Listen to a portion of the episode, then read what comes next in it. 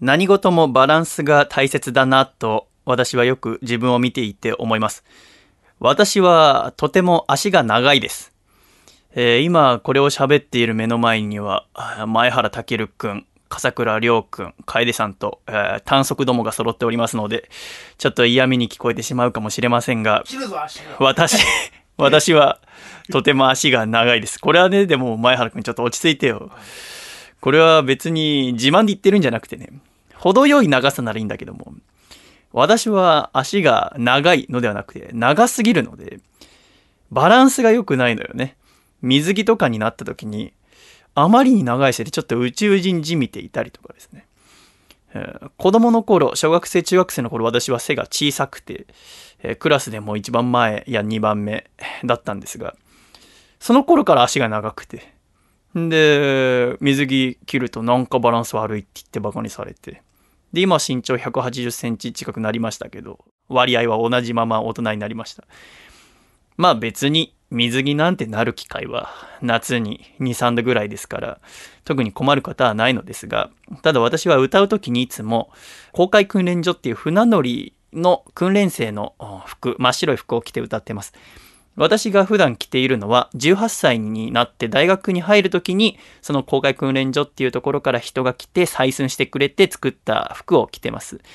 なのでもう9年近く私は着てるんですけども真っ白い服なので、えー、だんだんと黄ばんできてしまっていくらクリーニングに出したり、自分で漂白剤につけても治らないぐらい、えー、クリーム色っぽくなってきてしまいました。それをああ、4ヶ月前ぐらいでしょうか。私がもともと一緒に寮暮らしをしていた西村くんと男の子がこの部屋来た時に干してある私の制服を見て、おい、佐藤の制服も黄色くなったね、と、あんな真っ白だったのにねって話をして、まあ僕は多分どの訓練生よりもたくさん着てるからね、なんて話をしてた時に、西村くんが、じゃあ、栃木の実家に俺がもともと着てた訓練用の服あるから、お母さんに言って送ってもらうよ。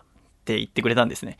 で私はその時ありがとうって言ったのですが、西村君は身長は私と同じぐらいですが、標準的な日本人の体型。で時々一緒に服を買いに行ったこともありましたけど私は何度も西村君がギャップとかで一緒に買い物した時にズボンの丈を直してるのを見たわけですね。だからこれどうせ送ってくれても足の長さ合わないよな。と思ったのが4ヶ月前ぐらいでした。で、つい先日、この1週間で朝8時半頃、佐川急便のお兄さんが来て何かなと思ったら、栃木県の西村くんの実家からその白い服が送られてきました。あ、送ってくれたんだと思って着てみてびっくり。足の丈がぴったりだったんですね。あーと思って、これはどういうことだろう。私に合わせて西村がお母さんに行って裾直ししてくれたのかいやでもこれもともとオーダーメイドみたいな感じで作ってるからそんなことできないよなと思って西村に連絡を取ってみたところえー、びっくりした答えが返ってきました。西村は18歳で、えー、採寸してもらった時に、係のおじさんが、はい、ここ何センチね、またして何センチねって言って、で、裾の長さを決めるときに、僕は大学4年間でおそらく身長が伸びます。ね、きっと足も伸びると思います。なので、長めに作ってください。と言って、長く竹を作ったということでした。結果的に西村の身長は大学で1センチも伸びることなく終わったわけでございますが、今履いてみて私にぴったりだったことが、はあ、とても幸いしまして、次のライブからは西村くんが着ていた制服を着て一生懸命歌って参りたいと思います。では今週もお送りして参りましょう。第133回、細身のシャイボーイのアコースティックレディオ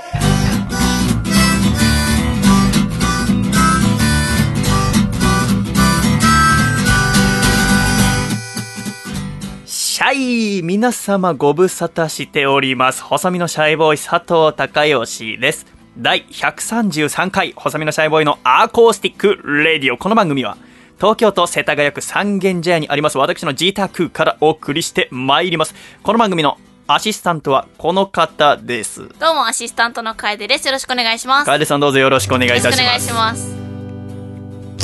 そしてこの番組の構成作家はこの方です。どうも構成作家の笠倉です。よろしくお願いいたします。笠倉さんどうぞよろしくお願いいたします。お願いします。さて、楓さん、笠倉。はい。10月も後半に差し掛かろうというところでございますが、うん。先週のアコラジでは、めっきり冷え込んでまいりまして、うん。羽毛布団を出してきたよなんて話をしましたが、また一変しまして、はい。これを収録している2016年10月20日の木曜日などは、日中は27度まで上がる。うん。夏日になりまして、はい。このスタジオも今、冷房をかけながら喋ってますけど、こんなことってあるんですか？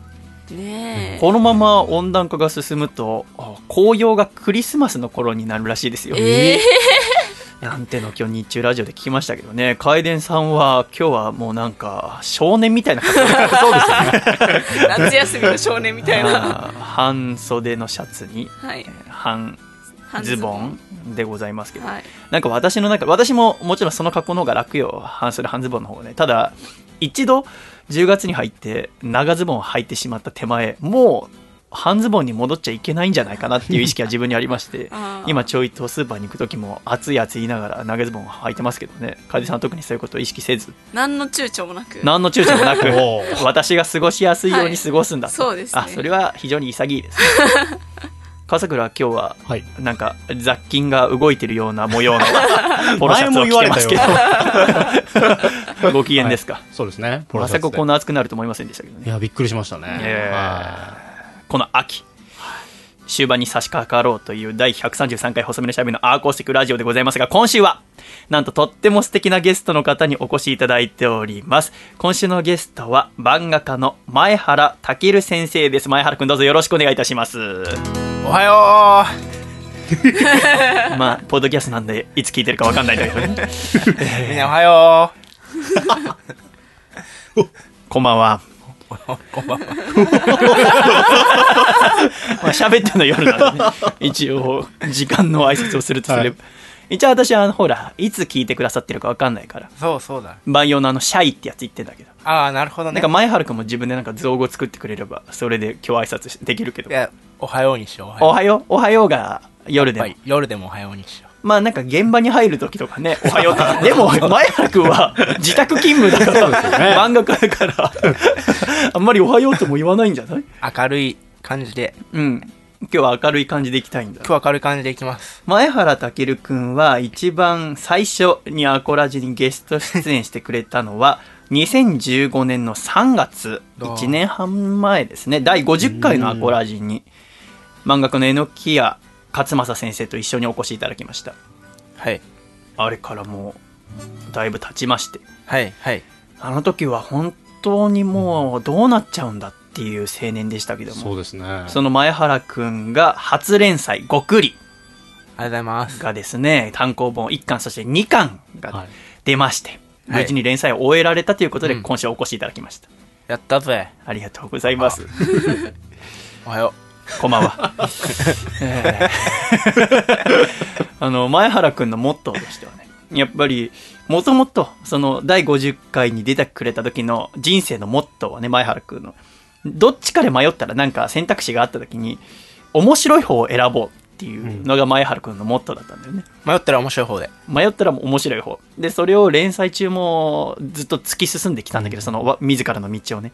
それで何度か大人に怒られて やっぱ真面目じゃなきゃいけない時もあるんだってことで信頼、信頼っていうね、あの、日本語ご存知ですか？信頼って。えーおそらく君よりは知ってます仕事をしていく上でね、信頼っていうものがね、ええあの、大事らしいですよ。うんうんそういう、ということがね、この1年半で、はい。は分かって、はい、は、あの、行動や振る舞いや発言。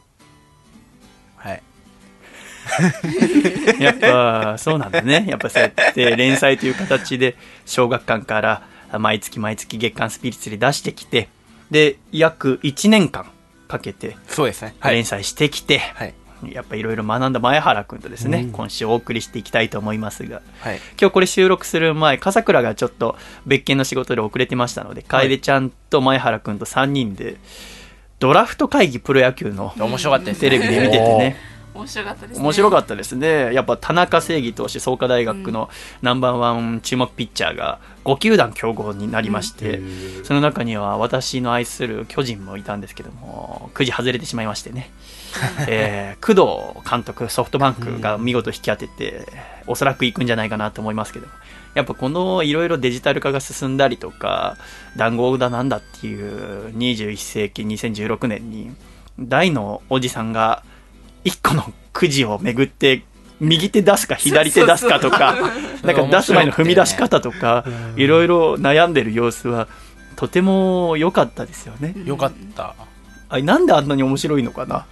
普通に嬉しそうにやっぱ、そうだね。確かにさ、あの、子供の頃、覚えがあるじゃない街中のなんか商店街の抽選とかで引いて、うん当たりが出たら嬉しかったじゃないですか。それと同じ感じの、特にすごい版ですよね。うんあんだはーって顔しますもんね、おっさんが。け、やっわぱ、ーって顔して。やっぱプロ野球の監督、または GM とかも引く場合あるけど、監督はね、もともとプロの世界で結果を出してきた一流選手たちが、年を取って引退して、で、監督になって、で、くじ引いて、しかも、くじ開くときがね、例えば5球団競合だったら、横一列になるのよ。うんいろんな監督がね、で工藤さん、高橋さんとかいろんなくじで並んで、パッて開いて、やっぱ当たりだと、よっしゃってこう、手上がっちゃうんだよね、みんな。うんで、にこやかになって。で、その、中継がつながってるのよ。その、例えば田中選手だったら、その田中選手のいる創価大学につながってて、直接そこで会話はしないんだけど、その、ワイプで田中選手が出てるのよ。で、そこに、がもう、聞いてるのは分かりながら、工藤監督が、えーぜひね、ちょっとあの、開幕一軍目指して、一緒に頑張りたいと思っておりますので、あの、もしかしたら断られる可能性もあるから。うんそれもできるからね、えーよろしくお願いしますみたいな、なんかこう、なんだろう、好きな子に気持ちを伝えれる 高校生みたいな初々しさもちょっとあって、すごく可愛らしかったですよね。いいですよね。いいですよね。で、それを見たあ前原くんが楓ちゃんに、楓ちゃんもね、ドラフト1位指名されるような人間になんなきゃねっつって、楓さんもそうですねって言うんだけど、あ、ここの会話には混ざりたくない。俺はガン無視してましたよ。指名されたい。何の指名なんだろうなって思いながらいましたけども。え前原くんがあ前回来てくれたのは第114回のアコラジ。はい。おそらく第1巻が出た時はい。ですけども、今回は第2巻が出まして、出ました。いろんな話をお聞きしたいと思いますが、うん。まずはやっぱ連載を終えてみていかがでしたか、レス。いやー。あのね、うん。まあ友達じゃないから気をつけてほしいな。嘘嘘。いいよいいよ。いや、一応4つ年違うからなと思って。すいません。そうですね。1年。大変でした？あ、でも終わってみたら、楽しかったです、本当に。あ、そうなんだ。は本当に楽しかったです。もともと前原くんは京都の清華大学はい。の漫画学科はいを、お中退？中退ですね。何ヶ月で中退したんだっけ？4ヶ月ぐらい。それはもう入ったうちに入んないよね。で先輩の榎谷勝正さんのもとで、はい。えーアシスタントとしてはい。日々ロック、はい。そしてテキサス・レディオ・ギャングはい。のアシスタントを務めて、はい。でどうやってこの連載を始めることになったの？ぼっくりは。え、えー、っと、最初にスピリッツで賞を取って、それはあー漫画を書いた？何ページ分ぐらいの送ったの？えー、っと、32ページぐらい、31ページとかなんですけどうん、毎月その、スピリッツとかやってる、それこそヤングジャンプとかもやってるんですけど、うんどこの雑誌もやってる賞。わかる漫画界はすごく新人発掘をはい熱心にやってますよね。そうですね、やりますね。ね毎月それで出したのが、あ編集者さんの目に留まって、そうですね、直接持っていきました、京都から、あのあ東京。あのそうなの、へへーはいえ。そう、あの、2つあるんですよ、2つ。はこれはもうそうこんな、ね、わざわざ偉そうに言うような漫画家目指してる人だったらもう当然なんですけど、あうん。持ち込みか投稿の2つしかなくて、漫画家になる方法って基本的に、まあうんスカイ最近はこうコミケとかのスカウトっていうのもあるんですけどそれこそさっきのドラフトみたいな。スカウト、まあ、あの同人誌を出してる別にプロになるわかんないですけど同人誌出してる人たちにプロの方から声をかけてっていうのもあるんですけどまあ割と昔からのオーソドックスなやつは投稿と持ち込みで持ち込んではい。それが要はその賞かなんかのところにじゃあこれを出しましょうって言われてでそれが入選して。そうですね、10万円とかのね、あんまりすごい大立派な賞ではなかったんですけど、うん。ちょい、結構10万円の賞でした。や、賞ってでも対象100万円とかね、そういうあ世界そうなんだ、はい。こっちからするとすごい10万円取るんだ。とああ、もう10万円だと、でも入選100万とか、準入選50万、で、その下で10万とかなんで、ん。賞のでかさ的にはそんな全然、すごい立派な賞とかではなかったんですけど、そっからどうやって連載になるの？もう、それはね、あの、パッションですよ。へえョン。パッション。僕連載したいんですって。連載したいんですってすごい言って、うん。編集さんに、で、めちゃめちゃネームを、ネームっていうあの漫画のあの、うん。脚本みたいなうん。絵にする前のやつを送りまくって、へえそれで、そしたら、そう、あの、振り向いてくれるというか、まあ。そうだったんだ、はい。じゃあ入賞してそこで連載決まるわけじゃなくてあ、あ、それはもうこ本当に全然本当にそうなんですよ、やった名前覚えていただいて、はい。でそこからもう僕はやる気ありますよって、そうですね。漫画で一生食ってくんですよっつって、っていう熱量を見せて連載決まったと。そうです、本当に。でごくりが連載スタートし見事完結したとそうです。はい。うんね。我々も3人とも2巻購入させていただきまして読みましたあらがらららまたこの1巻読んだだけでは予想しなかった終わり方だったんでうんなんかすごく映画とか好きなのかなって思うぐらいなんかこうストーリーの流れが好きに決まってるでしょ漫画描くんだから。あでもそれ私ははい。えのき屋のとっつぁんってことをよく喋るからあれだけどあんまり知らない人多いと思います。漫画家の方って映画すごく好きですよね、そうだと思いますよ。うん、これ知らない人すごく多いですよ、うん。ああ、そうですか。うん。すごいよく、昔からもう手塚治虫さんとか藤子不二雄先生とかが、ね。もうこうおっしゃってるあのうん。漫画家は、その映画とかから勉強しろっていうふうにまあおっしゃってるっていうのもあるし、まあ単純に多分映画とか好きな人がまあお話とか考えたくなるのかもしれないですけど、そう。漫画道を、はいはい。うんうん。以前読んだ時に学生の時に、なんでこの藤子先生は映画ばっか見てんだろうと思ってたんだけど、はいはいはい。やっぱ漫画に共通するところがあるんですね。そうですね。多分小説とかよりもあの絵で、うん。映像もあれはこう、うん。絵で、そうよね。だって映画撮る時も絵コンテですか？こうこういうの撮ろうって言って場面を作るのがあるわけですから見え方とかね。だから漫画と似たところがあるんだろうなと思いましたけど、うんうん今週はそんなところもいろいろお聞かせいただきたいと思います。えねだから前原君ー、我が輩大人にななんかがいいんですか？そんな。えーいつからそんな昭和の文豪みたいな 一人称で自分のことを言うようになったのか分かりませんが最後までお付き合いどうぞ。よろしくお願いいたします。第133回細身のシャイボーイのアコースティックラジオこの番組は大分県かこちゃん静岡県エルモミーゴ岐阜県緑東京都エクストリンパーリー徳島県ソマ以上5名の提供でお送りしてまいりますでは今週の1曲目お聴きください。今週作った新曲です、えー題名はエトピリカと言います。エトピリカっていうのは鳥の名前です、えー僕鳥が好きでっていうか図鑑見るのが好きでで鳥図鑑の中でエトピリカって鳥が一番好きなんですけど、えーエトピリカっていうのはあアイヌアイヌ語なんですよ。でくちばしが美しいっていう意味の、名前です。ではお聴きください。今週の新曲で。エトピリカ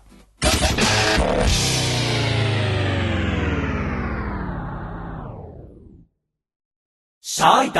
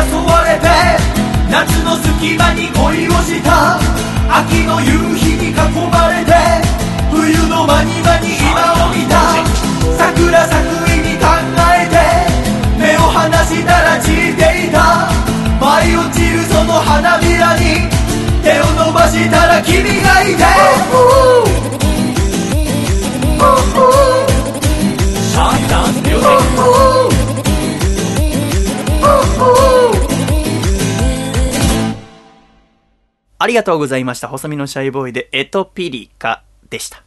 では、ジングルお聴きください。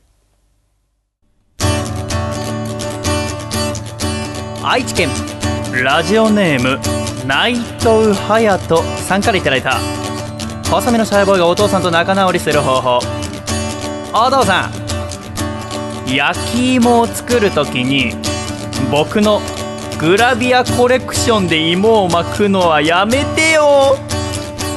せーの。細身のシャイボーイのアコースティック。レディオ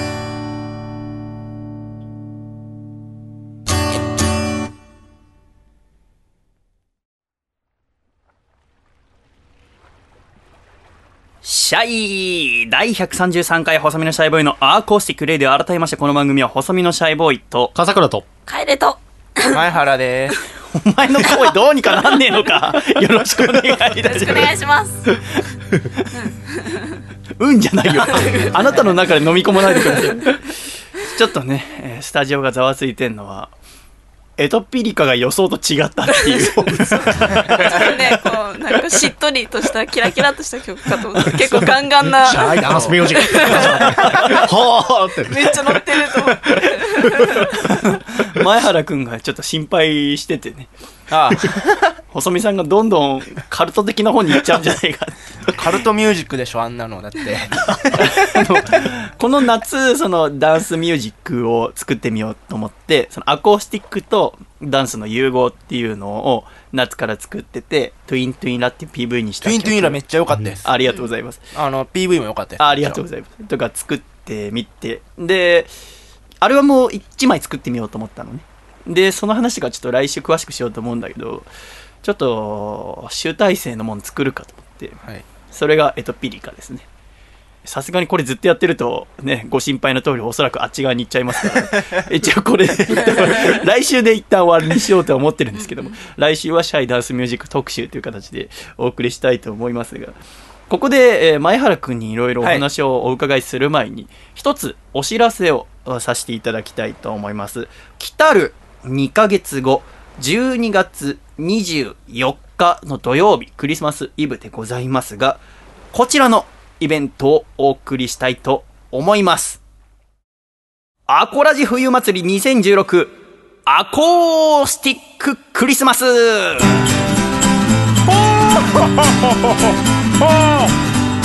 ークリスマス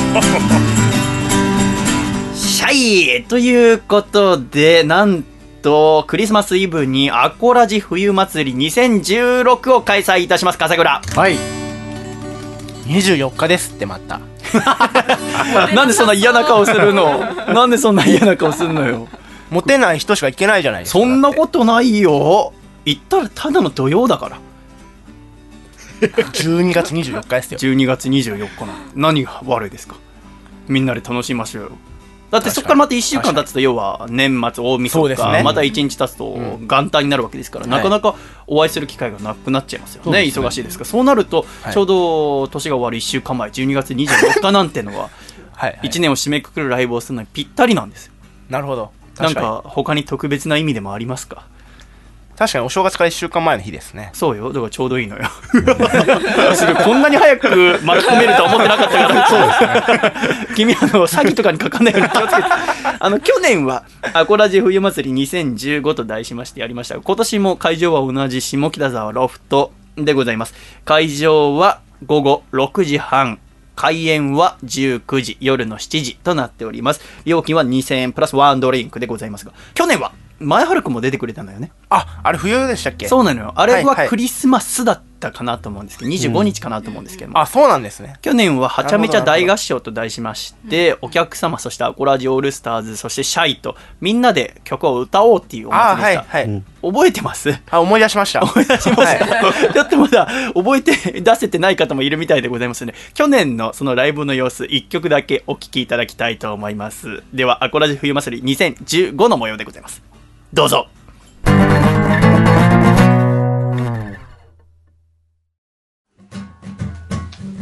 できるこの前工場みたいなのがあのあるんですありますよ、エビバディ。あー寂しい男の歌を歌うから、みんな手拍子くれないか。オッケー、いい感じ。行ってみよう。急に呼び出された喫茶店でも君になめんな君をじっと見つめてた。別れ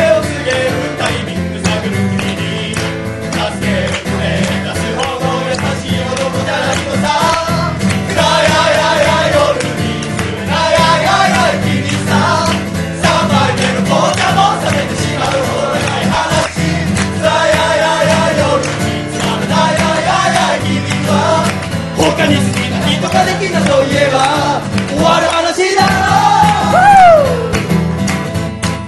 どれや二人が出会った。この喫茶店で恋の終わりつけられるとは思わなんだなコーヒーが飲めない僕ら決まっていつも紅茶分け合いながら愛を育ててきたんだったね森谷慎太郎竹下幸之助。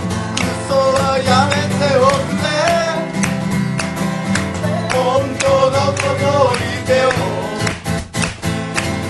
今さら引き止めたりなんかしないよ。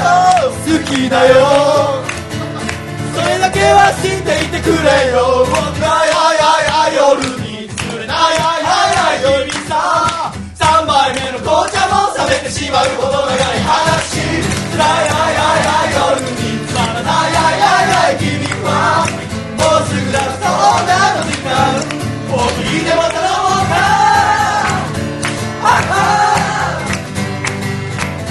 素晴らしい。いいクリスマスの夜ですよ。つらいいややや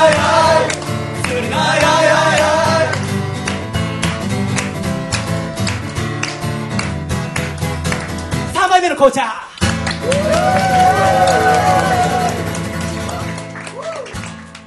ありがとうございました。アコラジ冬祭り2015から3杯目の紅茶お聞きいただきました。前原くん、あれからもう1年よ。早いですね本当に早いわね。特に君なんてもうね、はずっと漫画描いてたわけだから。そうですね今年はですね、なんと出演者がもう決まっておりまして3組。誰だ誰だ誰だ？あなんつったってサブタイトルがアコースティッククリスマスでございます。うん。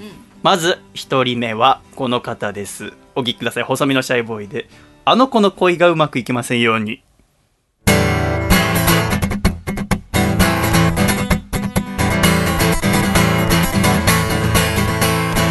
僕は本当に嫌なやつだなヘドが出るほど心の中いつも真っ黒黒でたまんないやいや好きなあの子が好きな男は僕じゃないことが耐えられなくてずっとうじうじうじうじ悩んでいるのさ。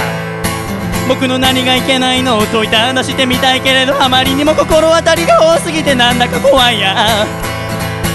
それじゃたった一つだけ願い事を聞いてよ神様僕の声を叶えてなんてずうずうしいことじゃないから。どこいてもあいつ見ても愛しいあの子。僕のことなんか見ちゃいない負け惜しみで紙に乗るよあの子の恋がうまくいきませんように。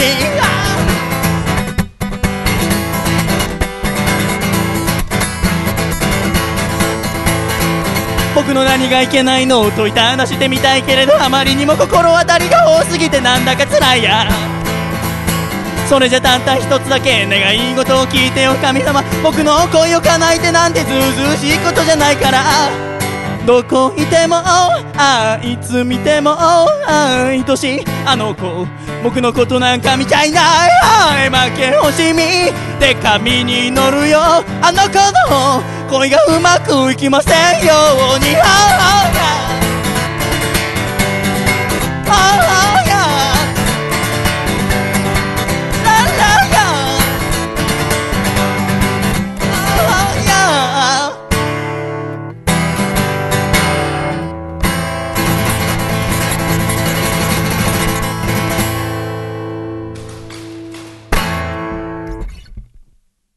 ありがとうございました。細身のシャイボーイであの子の声がうまくいきませんようにでした。二組の出演者はこの方です。お聞きください。野月ひろとでカラフル。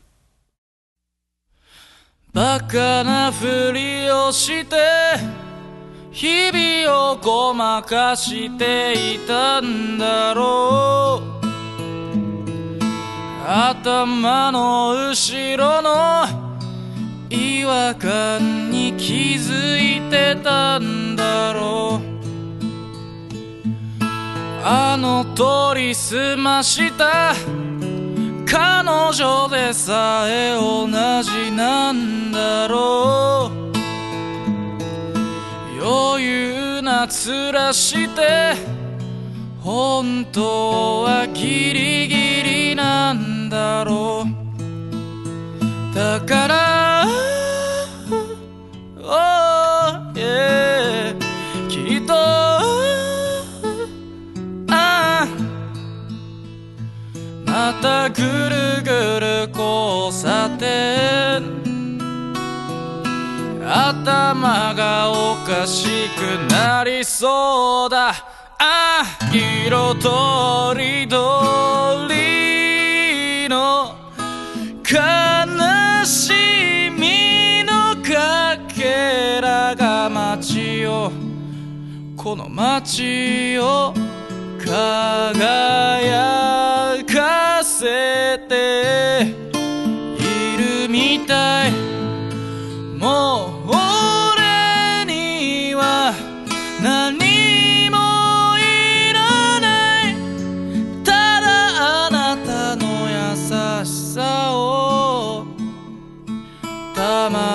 まにそっと思い出してゆこう。ああ。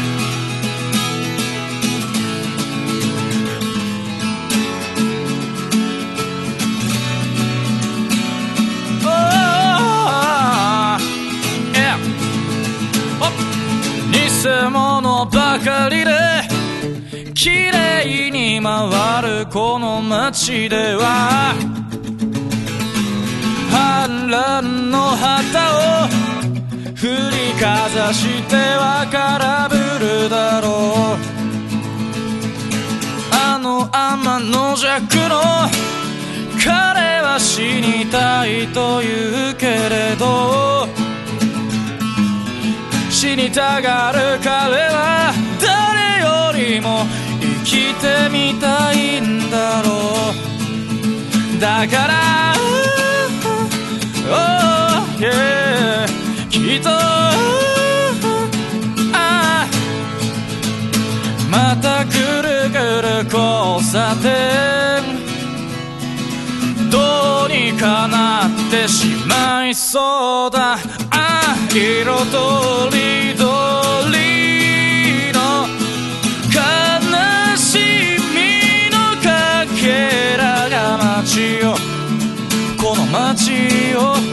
輝かせているみたいもう俺には何もいらない。ただあなたの優しさを。たまにそっと思い出してゆこう。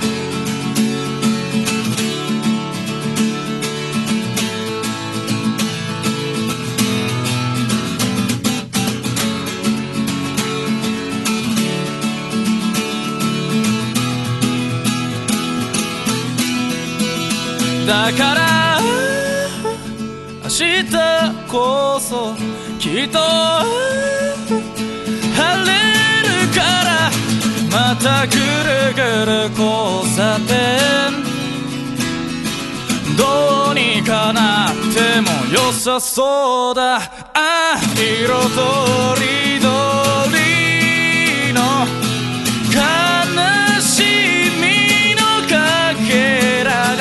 街をこの街を輝かせているみたい。もう俺には何もいらない。ただあなたの優しさを。ありふれてる幸せ。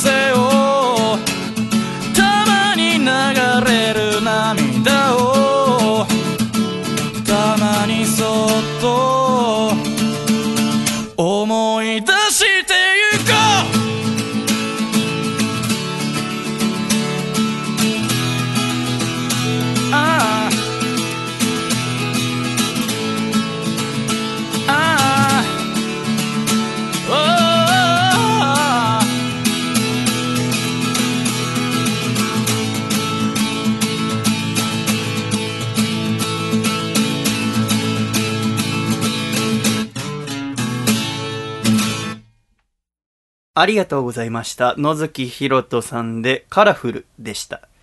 3組目はこの方です。狭間律師でコンビニ。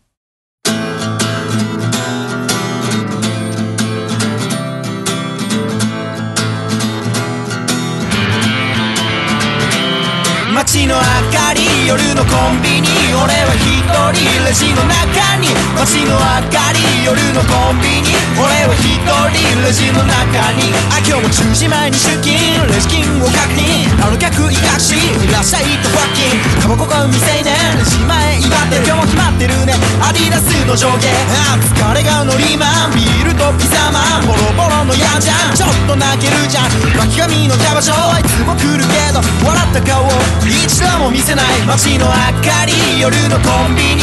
俺は一人レジの中に。街の明かり夜のコンビニ俺は一人レジの中にバカの大学生あい。つは気がくせ鼻もつまめない。でい。らっしゃい。ませい。い。大人がうまい。棒一本1万円入ります売り9990円い。つもこの店で一番安い。発泡酒若葉を買ってくおっさんでも今日は恵比寿の500巻いいことあったのかなでもやっぱ若葉街の明かり夜のコンビニ。俺は一人レジの中に。街の明かり夜のコンビニ俺は一人レジの中にダガダガダガダガダガダダガダガダガダダガダガダガダガダガダダガダガダガダ年間検品公共料金弁当温め釣り船の確かめ。誰が捨てたかもわからねえゴミを。俺たちで片付ける。東京を生き抜け。今日がいつの間にか明日になりディスカバリーできたことは何もない。ボロボロのチャリにまたがり。布団に潜り今日にバイバイ。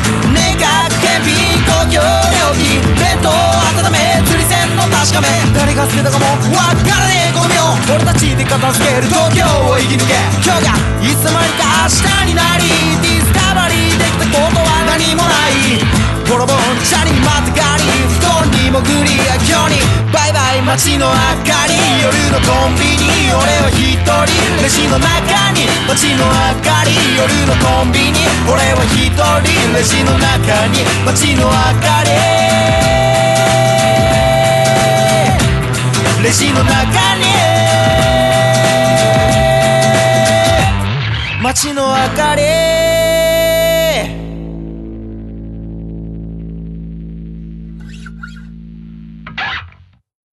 ありがとうございました。狭間律史さんでコンビニでした。以上3組でアコースティッククリスマスです。おあれ？狭間くんと仲直りしたんですか？今ね、アコラジコが全気になってたところを言ってくれたっていう。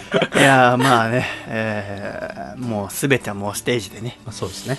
えーいいライブにしようと思いますね。もう3人でバチバチの、もう勝負です。おお。なるほどをやりたいと思います。もし、あとアコラジオールスターズで、えーね、クリスマスイブ用がないよって人は、私に連絡くれれば、えーその後、まあ、野月君にしろ、狭間にしろ、もうそのライブ終わったら、もう恋人と過ごすでしょうから。だから、アコラジオールスターズ来てくれたら、その後、朝まで僕と一緒に、えー お酒を飲むっていう会に。あ、そもそもですけど、あの、今回、あの、笠倉と楓ちゃんは呼んでません。行きません行きませんえそうです。だからもう大丈夫です。あの、絶対に。あのね、毎回なんだけど、なんか、行かなきゃいけないんでしょとか、あとはなんか、ちょっと荷物飲んで仕事の進行具合がわかんないんですって、あの顔大嫌いだから。だからね、さっき。24なのが悪いんですよ全部だから。いやいや、もともと呼んでないから来てほしくない、こいつらに。笠倉と楓ちゃんに。最近楓さんの嫌いなところは、ちょっとモテてる風を出すっていうの持が。あってないし出してないじゃあ今日笠倉が来る前にね、あの前原くんから楓ちゃんに質問「楓ちゃんは彼女いるの?」みたいに。彼氏彼氏「彼氏か彼氏。いるの?」って話。うーんみたいな。うーんみたいな。俺それあの台本会で仕事してたから。でそしたら前原くんが「あその反応は絶対いるよ。間違いない」反応だったんですよ。で、全然台本の書き途中だったけど、手止めて、ペンのキャップ閉めて、今の反応は絶対いないって。二十歳ぐらいの、あの、いきすかねえ女がよくやる、いないとは言いたくない、でも嘘はつかない。だから、うーんって反応することによって、私は男に好かれてるっていうことをちょっと主張しながら、嘘はついてない反応だよって、俺これもう500人ぐらい見てきてるから、これ絶対ないよって浦シャイ話さんと一緒にしないでくださいってさっき言ったんですけど。そうでちょっと切れたからじゃあお前金かけっかっつって。絶対いけない。来月の生活費とか全部かけてもいいぞお前。っつって全部もらえる全部もらえる。まあお金かけちゃいけませんけど、えそんなやりとり。が。ーちょっと一切れしてからの。なるほど。でそれに反抗したためかわかんないけど声ガラガラでさっき入ってる。あれ何なんだっていうのはありましたけど、えー12月24日はあーアコラジ冬祭り2016この3組でお送りしたいと思います、えーチケットはこのラジオ配信された瞬間からあー私のホームページでスタートしておりますのでぜひ、えーお越しいただければと思います。どうぞよろしくお願いいたします。では前原くんの話をいよいよお伺い。おはよう。おはよよう。う。寝てたの？お前。それでちょっと怒んでる。今回はなんとですね前原くんのよしこい。企画があるということで、ありがとうございます。なんと笠倉さんと一緒に作ってくださってるありがとうございます本当に。今週はこちらお送りして、ちょっと僕これから 進行に入ってますので、ちょっとお黙りいただけますか？前原健的、ごくりと息を飲んだ瞬間。イエーイなんと今週は前原健先生がごくりと息を飲んだ瞬間をですね、ランキング形式でお送りしていきたいと思います。はい、はい。これは笠倉どういう企画なんでしょう？そうですね。やっぱりあの、ごくりという、うん。えー漫画がね、うんえー無事に連載が終わって、そうよ単行本が出たということで、うん。ごくりと、息を飲んだ瞬間を、はい。えー語っていただこうと。なるほどね。まあ息を飲むっていうのもいろいろね、表現がありまして、まあ、怖い、ほう。驚いた、なるほど。美しいとか、ほなんかそういったことがあるので、うん。えーそれにかけてエピソードをなるほどね。笠倉はごくり最終巻2巻読んだ感想としてはいかがでしたか？そうですね、あのー甘酸っぱい、で、程よいエロさ。うん。まあ、すごい、なんていうんですかね、その細見さんが好きなエロ漫画を読むよりも、ちょっと語弊があよりも、る。語弊が エロいなっていう、こう、リアルさとか、なんかそういったのを感じて、一気に読んじゃいました。で。僕はすごくエロよりも、もともとボーイズビー育ちですから。ほうほうほうほうほう。前原くんボーイズビーって読んだことなる？ある。ボーイズビーえーっと全部はないですけど最初の方は読んだ。ファーストシーズン？それもわかんないかどれだか、ファーストシーズンかな。すごく古い。肩幅が顔4つ分ぐらいある。有名なボーイズビューのそうまあ女の子でもすごい肩幅ってことで有名なボーイズビューが僕好きだったので、はだからそう榎谷勝正のとっつぁんは快楽天はじめいろんなエロ漫画。だってあの卒論とかも確かエロ漫画について書いてるえー、すごい。そうだよね。違うっけ？なんかそんなのあった気がする、なんかそんなこと言ってたよ。あった気がするよそうねこの間行きましたね快楽天のあれ行ったんでしょ？原原画で久しぶりに連絡来たと思ったら。何かなと思って何かなと思ったら。一緒に原画展見に。快楽天の画で行こうって言われいやいていじゃないいいじゃない。ね。楽しかったんでしょ？めちゃめちゃ楽しかったですあそうでしょ。やっぱ絵うまいもんね。すごいうまいし。エロ漫画描く人ってね、はい。ただ僕ねエロ漫画読んでてあまり好きじゃない表現として吹き出しで例えばラブシーンの時とかにはい。ハートを描く人いるでしょ？はいはい例えばキスをしてる効果音の横とかに、はいはい。そのエロさを出すためだったりとかハートを描く表現がはい。漫画を読んでって私あんまり好きじゃないのね。マジっすか？僕ここのサインにもハート書いちゃってますけど。確かにあの 前原君が前回来てくれた時に私の真っ白い冷蔵庫に「えー、ごくりの主人公のリコちゃん」の書いて前原健ハートって書いてくれてますけどただそのごくりの中ではハート書いてないよね。ああ出さないですね。そうよね。あれはなんで、あエロ漫画ってちょっとグロテスクじゃないですか。それこそまあそうん。のハートとかもなんかちょっとそうですけど、うん。僕もまあそう漫画の時はうん。あんまりあ。なんとなくなんとなくですけどね、うん。なんとなく使ってないっていうだけだから僕その月刊スピリッツを読んでて、1話から始めて2話3話ってあるうちにだんだんこう主人公とリコちゃんの間が親密になっていくじゃない。ある事件をきっかけにね、はい。その時にお願いだからハートを書かないでくれって思いながらあただそののことについて別に言う権限もないから全く言わなかったじゃない、ではいはい。今回この2巻が発売になって、また最初から最後まで読んだ時にそのエロだったり男の子と女の子その甘酸っぱいもそうだけど、うん。また離れる時とかまた仲直りするしないの後のその親密度がアップした時の行為だったりする時にハートがついてなかったことがとても感情移入できていいなと思ったんですよね。あよかったです。すごくそれもだから映画みたいだなってちょっと思ったの。その心理描写だったりとか場面の描写がとても綺麗だなって現実味があるなと思ったよね。ただちょっと笑ったのは一巻が発売になった時にはいあのちょいぶさ女子に燃えるみたいな 紹介文があなんかあ才蔵ね。才蔵か、はい。あの週刊誌の。なんかそんなこと書かれてて。別嬉しいですけどね。僕としては才蔵さんがウェブのニュースで取り上げてくれたのは嬉しいんですけど、ええちょいぶさって書かれてて 別にちょいぶさで書いてるわけじゃねえんだけどな。全然絵下手なだけそれ。それにあの身近にいるような可愛い女の子が、ね、可愛い女の子が前原君がやっててちょいぶさって書かれてて俺腹抱えてもらった。いうのがありますけど僕は「ごくり」と漫画とても好きですがそうんな前原健先生が「ごくり」とお息を飲むだったりいろんなごくりを体験したトップ3トップ3を今回教えていただきたいと思います。では第3位前原君お願い。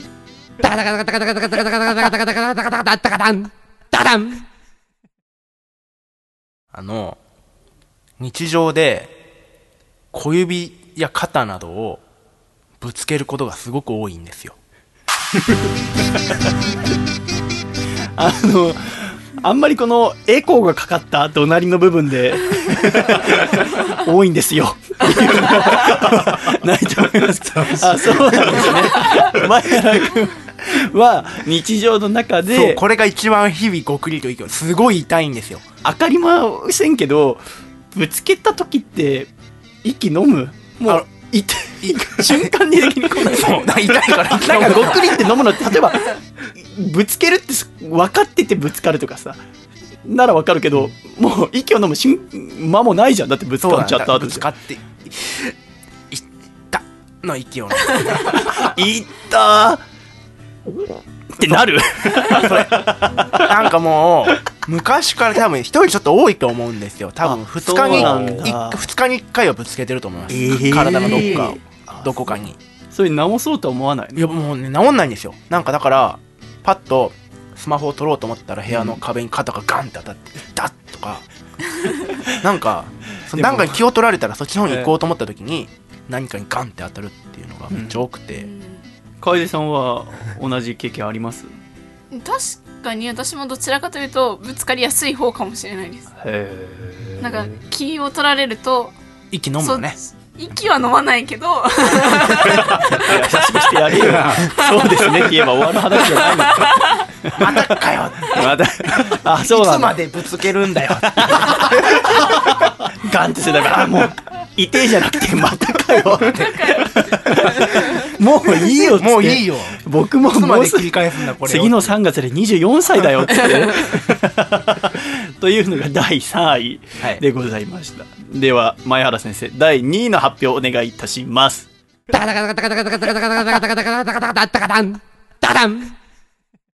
歌舞伎町でヤンキーに顔を殴られたこれねこれ何ですかこれも怖くて息飲んじゃってだから。歌舞伎町で息。で 殴られた。わかんないけど殴られるのもさ殴られる直前とかにごくりするのはわかるけど。ああでもそうか。あじゃあ具体的に言うと囲まれたんですよね。歌舞伎町で、はい。えなんで？いつの話？半年ぐらい前ですかね。半年ぐらい前にあ春ぐらいだ。飲み会やってて。ですごい飲んでて僕、うん。で、まあ、居酒屋歌舞伎町の居酒屋さんで新宿で飲んでて気づいたらそのドン・キホーテの隣の隣ぐらいの路地まああそこら辺こうキャッチのヤンキーとか、はい。まあ、はいうん。あの大大通りのところ。大通りのそうあそこであのー、あんちゃんと僕気づいたら仲良くなってたんですよ。あんあんちゃん？なん多分キャッチかな？ででかいヤンキーのあんちゃんですねああんちゃんねあんちゃんあああなんで俺あの女優のアンさんが出てくる女優。のあんちゃんねうん。兄ちゃんと。仲良くなってて気いづいたら僕タバコじゃんけんでしててそのあんちゃんと。はあのー、じゃんけんで負けた方がタバコを買いに行くってじゃんけんをしてて。あそれか。はい、それででタバコじゃんけんでそこから先はあのまあごくりと息を飲む瞬間まで記憶があるんですけどはあのじゃんけんして最初のそのあんちゃんにじゃんけんで勝ってあ僕よりも多分二回り三回りぐらいでかいあんちゃんなんですけど。あ年は？あ向こうですか？うん。知らないですよ。ただのキャッチの人なんですから。勝手に同い年ぐらいなの？年わからないです。あでもあでも若かったのかな？あと思います。はい。で僕勝ってじゃんけんで。うん。でおいタバコ買ってこいよって言ってラッキーストライクなって言って買わせに行ったらそのなんかその様子を見てたヤンキーが56人そこら辺こうたむろってる人たちがあ俺らともやろうぜタバコじゃんけんって来て、うわ。で僕その時すごいご機嫌だったんでなぜか。あめっちゃご機嫌でハッピーだったんで寄ってて。ああ。やろうやろうやろうってなってうタバコじゃんけんしようって言って。もうやだー。しようしようって言って。あ。でもやろうやろうって言ってくんだね言ってきたんですよその時そう。相当でかい声でやってたんだ多分。多分そうノリノリでやってたんだと思います多分僕が。うん でやろうやろうってやろうやろうって来て。来で一人目の猿みたいなね、うん。さっきと違って打って変わってちょっと小さいやつだったんですけどそいつとじゃんけんして負けたんですよ僕。そいつにじゃんけんで。うんで負けたうわ負けたってなってそしたら僕あの酔っ払って居酒屋から飛び出してきちゃってて僕財布持ってなかったんですよ財布持ってえじゃあ一人だったってこと？そうあの一人だったんですよ。うん。その時、で「ごめん財布持ってないわ」って言ってさっきのヤンキーが俺のタバコ買ってくるからそれあげるよって言ってうん。でヤンキー戻ってきたじゃないですか。うん。1回戦一回戦目ので。一回戦目の敵に負けた あんちゃんそうそうが。ああんちゃんがタバコ持って戻ってきた時に「あー」って言って僕その時まだご機嫌なんですけど、うんそのタバコをなんかこここいつに負けちゃったから、うん。そのタバコ、あのー俺の代わりにあげてよって言ったら、うん。その瞬間に「お前いい加減にしろよ」って言われてそのあんちゃんに顔バーンって殴られて で僕としては意味が分かんない。それまでまだまだあのあの中学校の放課後のノリみたいな感じでいたのに 急に顔を殴られてうん。え？ってなってそしたらもう一回顔サイドバンって食らってうんえ？ってなったら周りをなんかぐるってそいつらに囲まれててう。んあやばい俺これ今絡まれてるってなって。う。ん 多分記憶飛び飛びだから僕としてはそのタバコじゃんけんを楽しげにしてる記憶しかないんですけどうん。多分よっぽど生意気かそうだろうな。よっぽどふざけてたように見えたのかで僕そのそその場からダッシュで逃げてそそこから。うん。走って逃げてうんでその慌てて一緒に飲んでたあの人に電話かけて、あの今、あの歌舞伎町ね、なんか一人でいるんですけど、絡まれてやばいんですよって言って、うん。っていう時ですね。あの、あのあ俺今絡まれてるってことに気づいた瞬間、めっちゃ怖かったですね。顔2発殴られた後に。殴られた後なんだよな、それも。いいんだけどさ。絶対なんか予兆あったはずなんだよ。おそらくタバコジャンキー。それさ、本当にタバコ買いに行ってたのかな？言ってました、言ってました。あ言ってたんだ多分、多分言ってで、ましたよ。ラッキーストライクじゃあ買ってきてて。はい買ってきてて、それあげてって言ったら、なんかそのタイミングで切れられましたね。ええよく逃げられたね。走って逃げたんで、急に。はその何も言わず、あ、やばいって思って、そう、あゴクリってなった瞬間、ダッて走って逃げたんで。あ、怖いね。それやっぱ歌舞伎町怖いやと思ったって、あの、オードリーのさラジオでもさ 最近マネージャーさんがね、殴られたって歌舞伎町であそうなんですか。あったけどね。怖い兄ちゃんいるんだね。そうですね、多分まあ、あんな、うん、絡まらなかった。友達だと思っちゃいけない。いや、キャッチって話しかけてくるから、友達だったことねえよ。一回もあの兄ちゃんたち友達だと思ってことなるべく話しかけてくれるなと思いながらそれで僕は歩いてる。もん友達じゃないんですよ、あの人たちはね。まあ、もちろんその殴るのが一番悪いよ。殴るのが一番悪いんだけど人に手出しちゃいけないから。でも僕その前木くん前原先生と初めて会った時が漫画「ヒビロック」の打ち上げだったのよ。全部の連載が終わって、でお疲れ会だっつって榎谷先生とアシスタントの皆さんと奥様と僕とおアクラジオルスターズの町田美優ちゃん、うん。僕が呼んででみんなで焼肉食べてたんだよね。でその時の前原くんがひどくてもうすぐ酔っ払うんですよ。もう瞬間湯沸かし器みたいな酔っ払い方をして飲み始めた20分後ぐらいから「おいシャイ。おいシャイ。よ初対面だよ。シャイほら面白いこと言えよ。ラジオパーソナリティなんだろ。面白いこと喋れよ。シャイ。あじゃあシャイって言えよほら、シャイって言えよって言われて、俺も怖くてさ、こんな人初めて見たと思ったから。あの、やっぱご機嫌な前原くんが出たら、それあれはは、いや、ちょっとあの、本当あの時は、マジで、本当にすいませんでした。いや、全然、全然余裕こっちゃないなんで俺がここでまた殴ると思ってその、あんちゃんと同じような感じ。でも、それがあったから、でも、多分相当ご機嫌だったんじゃないかなと思いますね。そうですね、その時。それが第2位。でも、相当な2位出ましたから。うん。ちょっと1位聞くのが怖いですが、前原先生、1位の発表お願いいたします。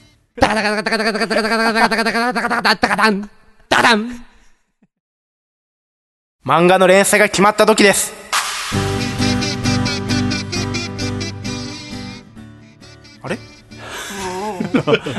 感動するところじゃなかったんですか、今。そうか。いや、いや、あれ、もっとなんか違う何も痛い思いをした時だけがね。やっぱ1位、2位が痛かったから、勝手に1位も、あ3位、2位が痛かったから、1位も痛いのかなと思ったら、そうじゃなくそう、やっぱ、連載が決まった時は、感動して、はい、あの、期待と、はい、夢に胸を膨らませ、思わず、ごくりと息を飲みましたね。ああこれからの自分のバラ色の未来を想像して、ごくりと、そうですね、あと、まあ、怖い、あの、はい。ああ未知の世界に入るんだ頑張ろうなんていういよいよはい、プロの漫画家に。だって漫画家になろうと思ったのは何歳の時なんだえっ、と、高一ですね。高1か、じゃあもう15歳、16歳ぐらいからはい。約7年ぐらいかかって、はい。漫画家になって、はい。でそれがこれから なるんだって時にちょっと前原君が「やべこれ1位じゃなかったか」そんながいいのよ。もっとなんかあったかな？ということでえ前原先生。あサッカー部に、あの、高校の時にサッカー部に廊下ですごい絡まれたやつ。急ごしらえで昔の思い出引っ張り出してくるのかしれないけど。え3位がえー小指や肩をよくうん物や壁にぶつける。え第2位が歌舞伎町でキャッチのお兄さんに殴られる。第1位が漫画の連載が決まった時ということで、えー前原先生のごくりと息を飲んだ瞬間でした。ありがとうございました。では一度 コマーシャルに 参りましょう。ハロー。漫画界のジャスティン・ビーバーこと、榎谷勝正です。現在私は小学館のビッグコミックスペリオールで、みつこの歌という作品を連載しております。全国の書店に置いてありますので、ぜひ読んでください。みつみつみつこみつこ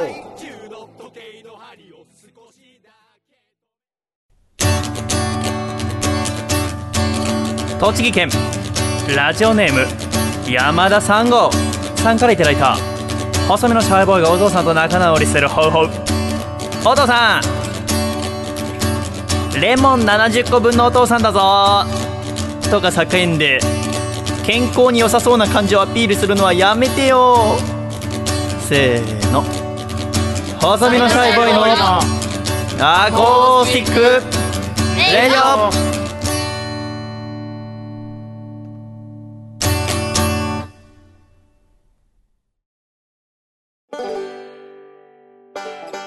さてさて、笠倉。はい。第133回細身のシャイボーイのアコースティックレディオは、前原武先生とお送りしておりますが。やっぽーおはようじゃないのか。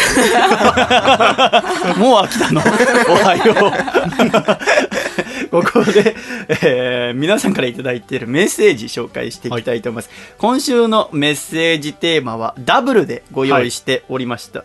私が考えたものと笠倉が考えたものも、私が考えたものの方がメッセージが多ければ、来週からはみんなで話し合って1週間ごとに決めていこうと。笠倉の方が多かったら、あ身体性通り、笠倉が毎週考えるってことにしたんですね。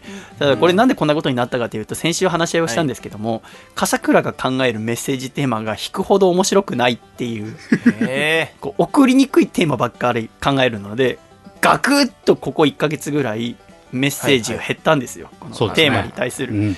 だから、笠倉くんも土壇場、それこそね、角番ですよ、なんて話を先週したわけでございますが、はいえまず、こちらのテーマ、笠倉くんが考えた方いきたいと思います。電車でのあれこれ教えて。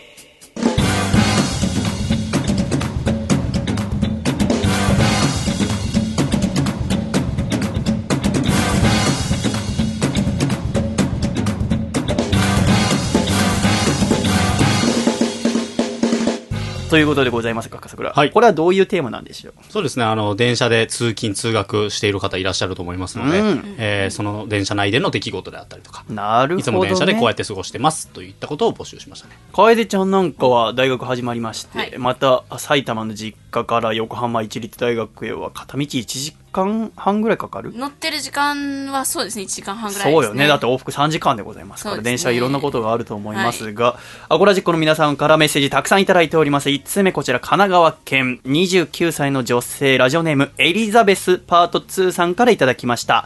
細見さん、皆様、こんにちは。こんにちは。こんにちは電車でのあれこれということですが、私は毎日通勤で電車に乗っています。休日も基本的な移動手段は電車です。皆さんはめちゃめちゃ混んでいるのに奥に詰めない現象についてどう思いますか？詰めればもう少しマシになるのに、車両の中央だけ余裕があって入り口付近はバカみたいにぎゅうぎゅう。私はこの現象にすごくイライラしています。特に奥への道を塞いでいるような人がいるとバカ野郎と思います。日本人嫌いとも思います。皆さんは電車が混んでいる時奥に詰めますか？私のようにイライラしていませんか？いかがでしょう？といただきました。あー。この日本人嫌いっていうのがありましたけど、海外の映像とかで、まあ時々さんなんか電車の屋根にまで乗ってるっていうのを見ることあるけど、はイギリスとかの地下鉄見ててさあまり満員電車って見なくない？そうですね。実際どうなのかね？でも実際あイギリスは分かんないですけど、うん。楓ちゃんアメリカ住んでたから。アメリカとかだと多分車とかうん。がメインの移動手段なので、そっかそっか。自家用車とか、うん。あとバスうんに乗る人が多いので、電車あんまり使わないんじゃないですか。なるほどね。日本だと通勤通学のメインは電車の方が多いと思いますが、海外だとまた違ってくるからか、そうかそうかめちゃめちゃ混んでいるのに奥に詰めない現象、ん。ね今これ メール読んでる時目の前にいる前原くんがずっと顔しかめててそれもそのはずよね。だって自宅勤務だから。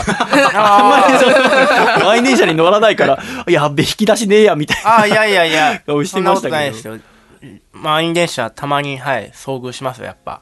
ああどっかで飲んだりした帰りあの飲んだとかか朝とかに、うん。朝とか、あの、例えば、夜通し飲んで夜通し飲んで、家帰ろうと思って。潰れて目覚めた時とかちょうど7時、8時とかだったりすると、あ満員電車だっていう時あります、ある？だってさあります、あります。基本だって下り電車に乗るわけでしょ？はいはい。それでも、あ、かぶったことありますね。かぶったことあるはい。んだ、まあそこまでぎゅうぎゅうに混んでる時はおそらく中までいっぱいだったりするけどね、朝とかは。あとはなんだろうな帰宅時間の時の初めの頃5時とか6時ぐらいによく見られる現象かもしれませんけどめちゃめちゃ混んでるけども奥に詰めない出入り口のところだけ混んでるっていう場合だから僕ね、私は満員電車ちょっとあれですよ。何？急に元気だね。そういえば、僕の話を遮ってまで言いたいことがあるならどうぞ満員電車ちょっと気持ちいいなっていうね、これ。まあ怖いから聞こうが聞く前か迷うけども一応聞こうか。何それ。満員電車って、全身の自分の力を抜いてても立ってられるんですよ。そういうやつがいるからこっちが足腰踏ん張らなきゃいけない。あの、だから、ちょっと面白いなって思って、完全に脱力してあげようと思って、ふって体の力抜いても、こう、だから、まあ、僕ラジオでこうって言ってジェスチャーする人を本当に嫌いなんだけど。こうね。こう、こう。だからこのエリザベスパート2さんは女性ですけども、意外とあの電車の中で、すいませんって言うと通してくれたりしませんか？あの降りる時とかに人があんま降りない駅でどうしようかなって思う時結構しっかりと「すいません」って言うと開けてくれたりしますから、そうですね。もし中に入りたいなと思ったら、すいませんって声かけてみると、意外とすんなりといけるんじゃないかなと思います。ありがとうございました。続きまして、こちら山梨県ラジオネームこもはかさんからいただきました。細見さん、笠倉さん、楓さん、たけるっち。151キロのフォーク打てますか？いかがですか？打てませんすいません。まあ、時と場合による。打てんの151キロって速いフォーク、もう大谷周平は投げますけどね。翔平ね。えー電車でのあれこれですが、あー電車私はまあ乗りませんね。基本移動は車です。んたまに東京という大都会に数年に一度くらい電車で行くことがあるのですが、駅での乗り換えが怖くて仕方ありません。大都会に住んでいる皆さんにはわからないでしょうが、迷うよ、出口は。東西南北どっち今向いてるんだ？など、パニックです。もっとわかりやすくしてほしいですね。とのことですね。うん。電車、わかりにくい。僕、わかりにくいの結構好きなんですよね。ええあの、どうやって最短距離で行こうかとか、絶対この表示はちょっと遠回りして、なんかスムーズに行かせようとしてるなとかあるじゃないですか。あと、地下鉄なんかはよく、駅出て、ちょっと歩くと、乗り換えなんだけども違う駅名になってるとか、あるじゃないですか。あそこら辺ちゃんと覚えておきたいと思いますので、複雑であればあるほどちょっと燃えるんですけど。という人もいます。えー続き、まあ私だけだったけど。続きまして、栃木県のラジオネーム山田さんごさんからいただきました。皆さん、シャイシャイポー。シャイシャイポおー私の電車での出来事ですが、以前大阪で電車通勤をしていた時に、満員電車で足元にカバンを置いていました。降りるタイミングでカバンに手を伸ばすと、近くにいたおじさんに肩が触れてしまいました。あ、すいません。と声をかけて、電車から降り、エスカレーターに乗ろうとした瞬間、右肩にものすごい衝撃を受けました。振り返ると、さっきのおじさんがものすごい形相で、てめえ、かかってこいやと叫んでいました。僕は平誤りで何とかその場を逃れましたが衝撃の体験でした。それ以来満員電車を避けて早朝通勤をする日々が続きました。皆さんは心を穏やかに電車に乗ってくださいね。怖い。怖っだからこれあのうん山田三吾さんは時間帯ずらしてって書いてありましたけど私も高校生の時とかなり早く通学してましたね。満員電車になるべくならないようにしてましたけどね。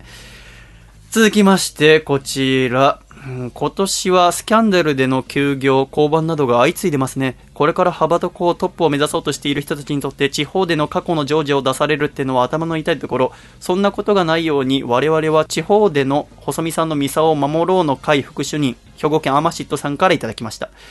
今週のテーマ、電車でのあれこれですが、遠出のために新幹線で移動しようと券売機に向かう旅、私の人生のどこに望みや光があるんだろうと思いますし、サンダーバードに乗ってみたいなと知り合いに言うと、社会の操り人形にもなれない奴が何を言っているんだ、近所を走れと言われます。これは乗り物でのあれこれに数えていいのかは微妙なところですけども私の人生のどこに望みや光があるんだろうな 秀逸なメールですよね。まあ、ぜひ、こだまとかに乗ってほしいですね。というのが、えー電車でのあれこれでございました。今週はダブルメッセージテーマ、もう一つはこちら。あなたが一緒に写真を撮りたいのは誰？ということで、もう一つメッセージテーマをお送りしておりました。前原くんは写真撮ってみたい著名人の方とかいらっしゃいますか？えー、写真？うーん。そうですね。あ、ないなら結構です。こちら、鳥取県ラジオネーム、20世紀なしさんからいただきました。細身のシャイボーイ様、笠倉亮様、楓様、前原健様、はじめまして。はじめまして。はじめまして。レア度日本一の人口最小県、鳥取県在住の20世紀なしと申します。こんばんは。今回メッセージテーマでの投稿数が少ない方が番組を去るとお聞きして勇気を出してメールしました。ちょっと待って。言ってない。やめなきゃいけないの？僕やめたらどうなるの？えっと、え笠倉さんのことを悪くは思っていませんが、細見さんに残ってほしいので、細見さんに一票です。えー冗談はさておき、冗談かよ。えーあなたが一緒に写真を撮りたいのは誰ですが、私は日本史が好きなので、肖像画しか残っていない人物と写真が撮りたいです。なるほどね。聖徳太子や源頼朝、織田信長、徳川家康などなど、もし撮っても、周りに見せても誰も信じてくれなそうですが、点々点と。それにカメラを取り出した瞬間に武器と間違えられて切り殺されそうなのが怖いです。でも、ぜひ写真を撮ってみたいです。といただきました。なるほど。いな今、今いない人でもいいんですね、これはね。そうだね。撮ってみたい人だからね。家族かな？未来の。え？未来の家族と一緒に家族写真。僕家族写真がね、ないんですよ。そっか、ー君んところは、まあまあ早い段階で一家離散して、はい一人暮らしをしたからね。うん。あんまり笑顔で言われても、おじさん困っちゃうけども。確かにね。僕は、え、君は未来の家族写真でしょ？家族写真撮りたいですね、自分の。要は、だから、奥さんがいて、子供ができてとか。はいはい。僕はどっちかというと、あれだね、あの、今の父さんと母さんと妹との写真1枚ぐらい、ちゃんと撮っとけばよかったなと思ったね。あの、離婚する前に。あ、離婚してるんですか？あ、したしたした。え、した？最近ですか？あ、1年前ぐらいかな。はい。そうです、家族なんてことほぼ同じ。そうですよね。家族なんてもそうだったから。え、1年前ですか？1年一年前ぐらい前ぐらいに。えー、そうなんですか？このラジオ親離婚しないと出れないから。いやいや、うちは、うちは仲いいです。うちは仲いいです。いやいや、聞いたよ。君とこも離婚したんですよ。いやいや、うち仲いいんでやめてください。出演条件。いやいやいやいや、びっくりした。親離婚した人だけ出られるっていう。あ、そうなんですね。そうそう。違います、違います。えー、何のメッセージテーマでしたっけ？あ一緒に写真撮りたいのだったえー続きまして、こちら、愛知県内藤隼人さんからいただきました。皆様、シャイ、シャイ？シャイはい。あなたが一緒に写真を撮りたいのは誰ですが、私が今まで唯一写真をお願いしたのは、グラビアアイドルの田代さやかさんです。へえ。当時私が大学生の頃、友達とディズニーランドに行った際、ロケで来ていた田代さやかさんを見つけて思い切って写真をお願いしました。周りの人は近くにいたミッキーに夢中でしたが、自分的にはミッキーよりも断然田代さやかさんでした。写真も快く引き受けてくださり、とても良い方だったのを覚えております。電車でのエピソードはあまりないです。ごめんなさい。でも、笠倉さんのテーマをシャイさんがぶった切る感じが好きです。そんな楽しみ方あんの？なるほど。笠倉が決めたテーマに全然面白くねえじゃないかのが好きなのね田代さやかさんグラビアアイドルの方がグラビアアイドルは僕はちょっと尊敬してるのもあって写真撮れないね。一回あの日々ロックの番宣番組を作ってた時に最終回誰呼ぼうかっつって細見一番好きな人誰って聞かれて僕はあの川村幸恵さんがすごく好きだから川村幸恵さんが一番好きなんですって別に話したら、あじゃあなんか川村幸恵さん呼べないかなみたいな話になってその時僕お願いだからやめてくださいって言ったんだよね。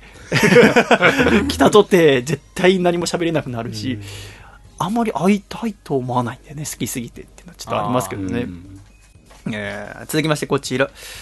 山形県ラジオネームベネットは静かに暮らしたい。細見さん笠倉さん楓さんゲストの前原さんシャイニーハオ。シャイニーハ私が一緒に写真を撮りたいのはナインティナインの岡村さんです中学生の頃からずっと聞いてきたラジオのパーソナリティなので一度は一緒に写真を撮りたいです。そして中学生の頃までタイムスリップしていいだろうと自慢してやりたいです。とのことですね。うん。良い良いですが自慢する相手が自分ってのがいいですよね。人に自慢するとね、例えば私が誰かと撮ってもらって撮ってもらった相手が自分の好きな相手でもいいだろうっつって見せた相手が別にその人のこと好きじゃなかったらうん。うんうんってどっちも変な空気になってしまう、うんけどもやっぱ自分に見せるっていうのはすごく優しい答えですよね。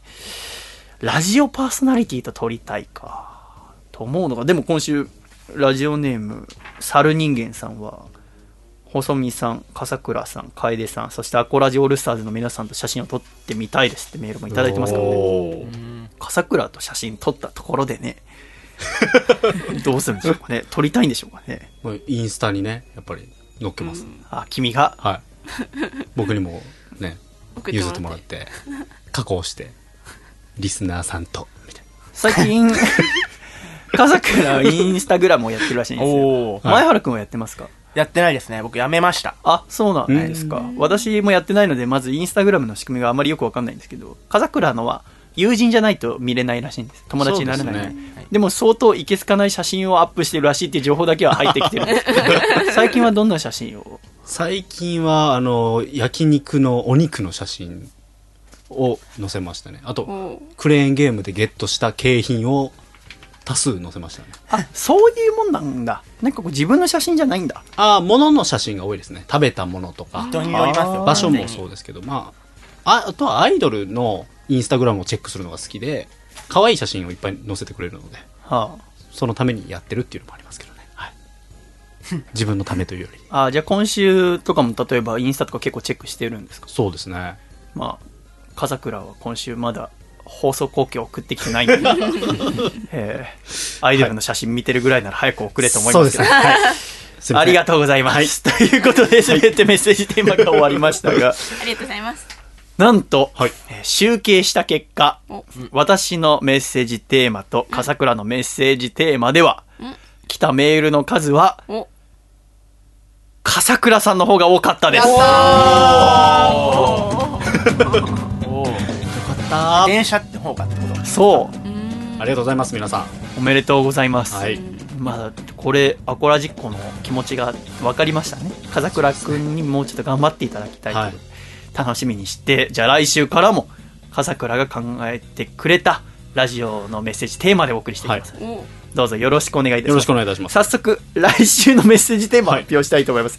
これ、笠倉考えてくれたやつ？そうですね。あの、僕はもう、勝つっていう、こう、心意気でええ、すでに台本にね、次のテーマを書いております、ね。おえーええー来週のメッセージテーマは、ああなたが辞めたことです。おーお部活を引退した、会社を辞めた、途中まで読んでいた本を読むのをやめた、うん。ダイエットをやめた、など、あなたが辞めたことを教えてください。たくさんのメールをお待ちしております。とありますかそうですね。これはどういう、まあ僕が最近応援していたアイドルのあのトップの橋本七海ちゃんという乃木坂46の方が引退をすると、まあ卒業だけでなくこうアイドルを辞めるかなり人気のあった子で雑誌のモデルとか、まあ、グラビアもそうですしいろいろやってきた中で23歳辞める24歳ですかね。この勇気面白いなと思いまして何かをやめるって結構エネルギーのいることなのでよく卒業してソロでやりますとかそういう方が多い中、あ、確かにね。はい、完全に引退をします。芸能界からもきっぱりと。うん。その辞める勇気みたいなのって今週、オールナイトニッポン担当してましたよね。そうですね。生放送で発表したりとか面白いなって考えてて。まあでもこういうなんか重いことじゃなくてもはあ。その本を読むのをやめましたとか、うん。そういう軽いのでもいいんで送っていただければ。あなたが何かをやめたこと、はい。ぜひ懸命にテーマと書いて、ラジオアットマーク細身のシャイボーイダッカンまで送ってください。ということで来週以降もよろしくお願いよろしくお願いいたします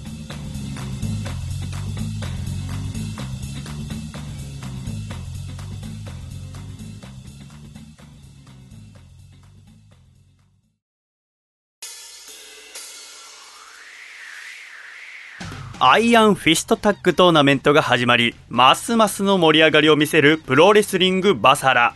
今後の興行の予定をアナウンスさせていただきます。11月20日、東京、王子、ベースメントモンスター。11月30日、新木場、ファーストリング。12月9日、埼玉、わらび、レッスル武道館。12月15日、新木場、ファーストリング。そして、12月25日、後楽園ホール大会となっております。詳しくは、DDT プロレスリングのホームページをご覧ください。バサってバサってバサりまくれバサラ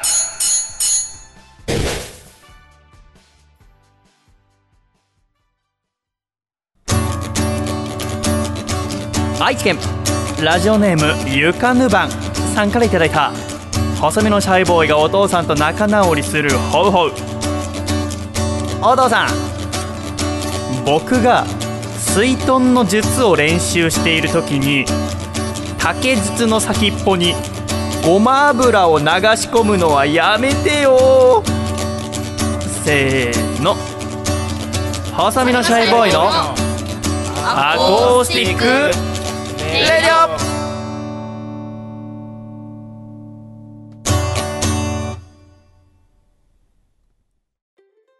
シャイ。ということで今週はシャイは音楽漬けの1週間を送っておりまして、まあ、エトピリカを作詞作曲したりとか録音したりしておりましたがまたあーその前にですねアコラジッコのミスター M 君という子がいますがこの子はスタジオで働いてる子ですごい日本でおそらくトップ3に入るぐらい大きなスタジオで働いてるんですけどもちょっと空いてる日がありますので何かしらレコーディングしませんかというお誘いがありましてあっと思ったのがあアコラジオールスターズの野月ひろと君先ほども曲をお聴きいただきましたが、野月君が録音したいって言ってたのを思い出してで私がディレクションしますよって約束してましたのでじゃあ野月君の曲を撮らせていただこうということで撮りました、えーその曲の1曲があさっきお聴きいただいた「カラフル」って曲なんですけども、うん。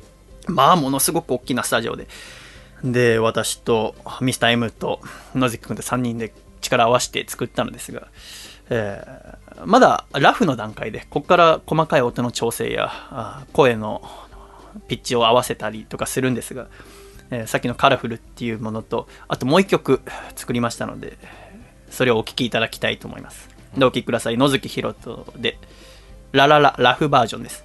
どうぞ。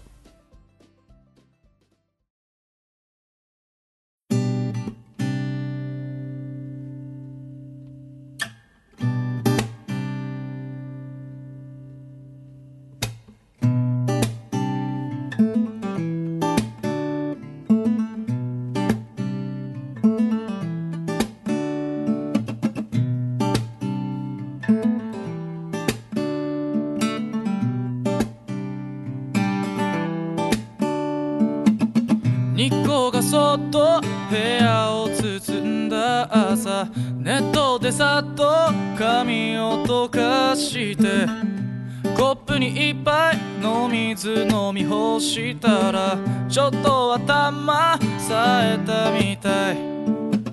散らかった部屋少し片付けよう。たまったまんまの洗濯物も。そしたらやっと一息つけるから読み切ってない本を読もう。秋晴れの空優しく僕らを包むけどのバリの。ああの風が運ぶざわめきの中今日がどんな昨日までの今日よりも素晴らしい悲壮さきっとなくしたものはなくしたままでそのままで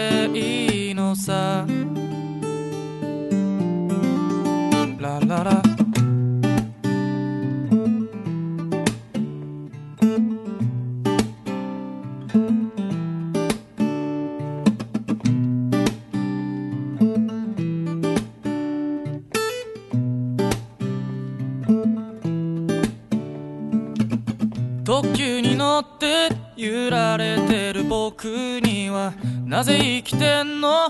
かは分かりゃしない。右手でキュッと掴んだ君の手はちょっとヒヤッとしてたみたい。バレバレの嘘。君は笑顔のまま部屋を出る。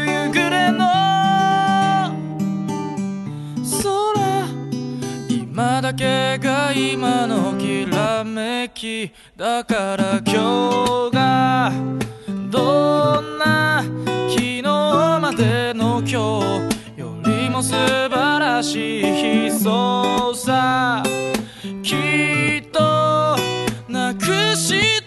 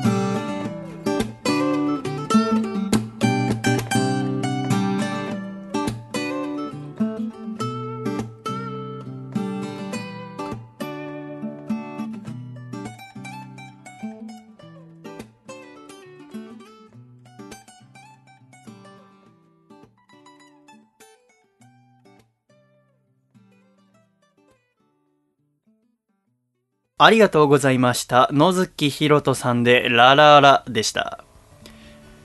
これは相当こだわりまして、一音一音、一言一言こだわって、結局、この一曲で8時間ぐらいかけて3人で突き詰めていって、で、まあ、カラフルって曲も合わせて10時間ぐらいかかったんだけど、でもね、すごくいい曲だと思いますし、えーまたこうやってラジオで流せる素敵な朝をイメージした曲なんですけどもみんなで話し合いながら一つ作っていけることができたのはすごく嬉しかったですしうんおそらくより良くなりますからこれから。また楽しんでいただけるんじゃないかなっていうのとえ近々野月くんまたお越しいただいて、この新曲についてまたあー今我々はこのアコラジ冬祭りを目標に新しいアルバムを作ってますのでそのアルバムのことなどもいろいろお伺いしたいと思います。ありがとうございました。ではお試しのこのコーナーに参りましょう。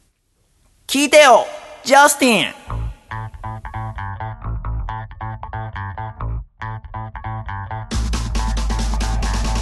謎のシンガーソングライター、ピコ太郎の YouTube の動画がジャスティン・ビーバーによって SNS で拡散されたことにより、今世界的なブームを巻き起こしています。つまり、ジャスティン・ビーバーにさえハマれば世界に羽ばたけるということ。このコーナーではアコラジッコが考えた企画をジャスティンに向けてプレゼンします。アコラジッコよ、世界へ羽ばたこうというコーナーですね。はい。ピコ太郎って知ってます？ピーパップのね、うんピーパップ。うん。はい。YouTube。はい。知ってますよ。そのピコ太郎が世界に羽ばたいたきっかけが、ジャスティン・ビーバーにハマったことだっていうのは、先週、笠倉先生から聞きまして、そんな笠倉くんが考えた新コーナーがこの聞いてよ、ジャスティン。うん。アコラジッコでいろんな企画を考えて、ジャスティンにハマろうっていう。そうですね。うん。で、今週やってみて面白かったら新コーナー化しようという。なるほど。ぜひ送ってきてくださいって先週お願いして、で、今週メッセージ届きましたので、届きましたね。笠倉さんではお送りしていきましょう。はい。北海道ラジオネーム、たけしーズグッタイミンさんからいただきました。聞いてよ、ジャスティン。君に提案したいのは、言葉にならないって企画さ。アットホームな職場とは名ばかりのいけすかないノリのバイト先を、やめてやると、店長に言う瞬間をビデオに撮る。BGM に日本の和正小田の歌をかぶせるんだ。グッドバイブレーションだろ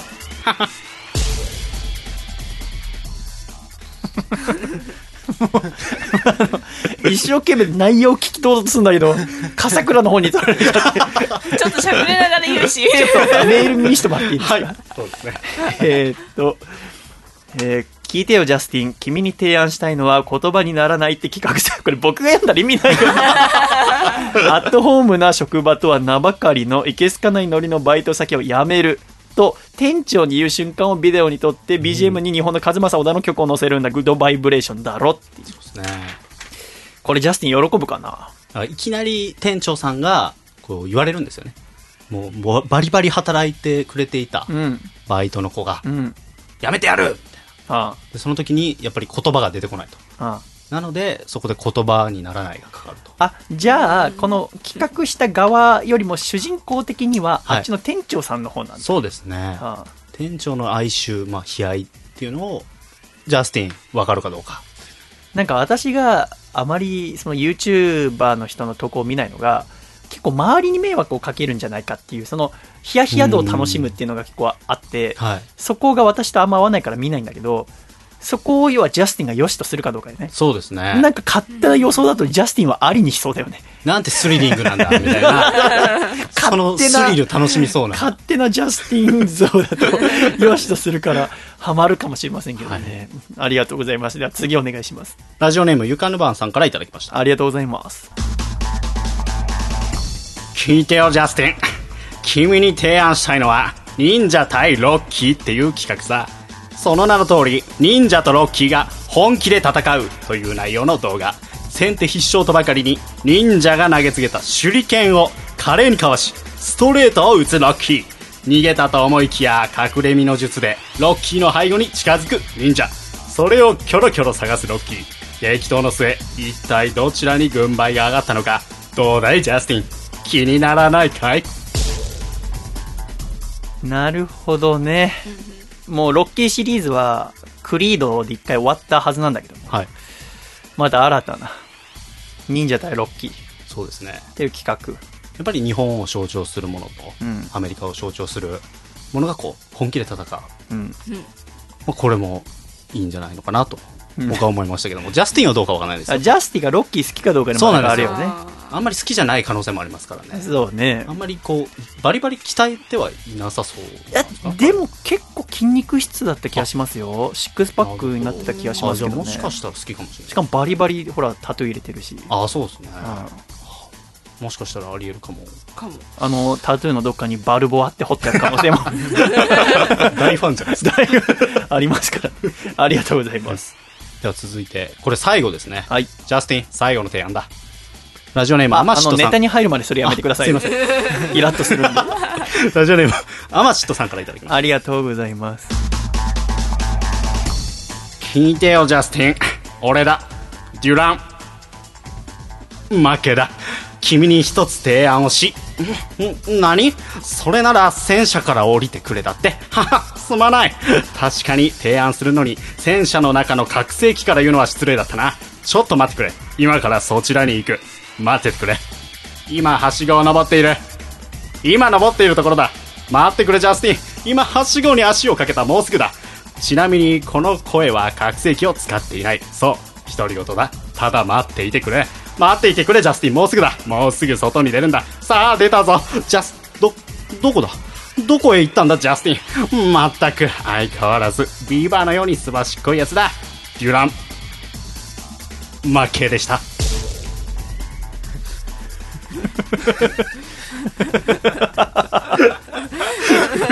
お前子供いいんだ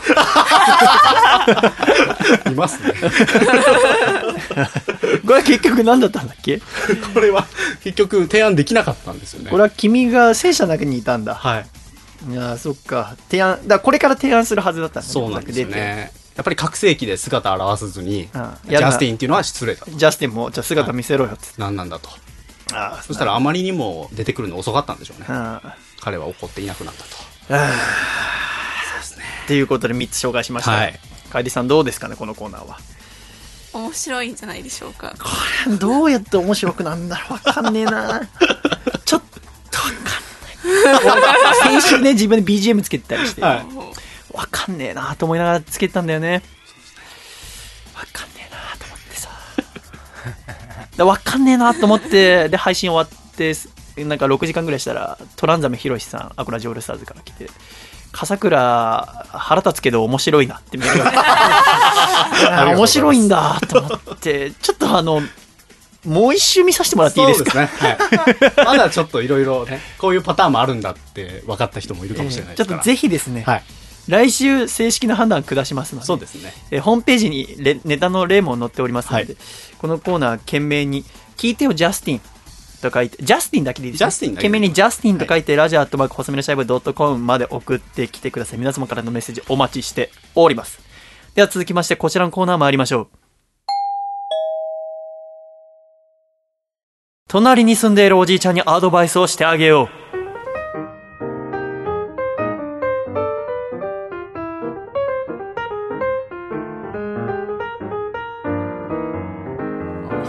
細身のシャイボーイの隣に住んでいるおじいちゃんにより良い生活を送ってもらうために知識を授ける優しいコーナーです前原くん。これ、これね、あのね、え、あの話ってしたことあるんですか？あるある。あ、そうなんですね。これ要はあの前原くんが以前ゲスト来てくれた第114回はい。終わった後に収録終わって私部屋でゆっくりしようと思ったら 急に2人笠倉と2人帰ってきて楓ちゃんいなかったのよねその日確かね。で帰ってきて何っつったら隣のおじいちゃんが死んでます でどう見ても死んでるからえっつって俺慌てて行って話しかけて実は寝てただけだったっていうたなんか近くに炊き込みご飯が置いてあったであれからちょっとおじいちゃんにいろいろアドバイスをしてあげようってういうことなるほど。あれがきっかけで生まれたああ、そうなんですそうね。っていう優しいコーナーですね。うんこちら1いいです通目、北海道ラジオネーム、たけしーズグッタイミン。おじいちゃんこんにちは。最近僕もね、忘れっぽくなってきちゃったんすよね。おじいちゃん大丈夫ですか？あ、やっぱり忘れっぽい。なるほどね。認知症の予防にもなるし、カレーのスパイスに含まれるクルクミンという成分はしっかり取るといいですよ。あと、幕府はもう崩壊してますよ。おそらく、あの、当時の老中の位置から喋ったりしてたんだろうね。続きまして、こちら山梨県小はか様からいただきました。おじいちゃん、こんにちは。秋は旬の食べ物がたくさんあって楽しいっすよね。うん。おじいちゃんは旬の食べ物とか楽しむ派？え？旬がよくわからないって？ほえー。ロッテのアイス雪見大福は9月から4月の期間に発売しているので今からが旬の食べ物と言っても大丈夫ですようん夏ないんだ冬のアイスとして販売してるらしいですよ。定番商品として。続いてこちら愛知県ラジオネーム内藤隼人おじいちゃんこんばんは。なんか昨日の夜アリスのコスプレしてお出かけしてたみたいですけど渋谷でも行ったんすか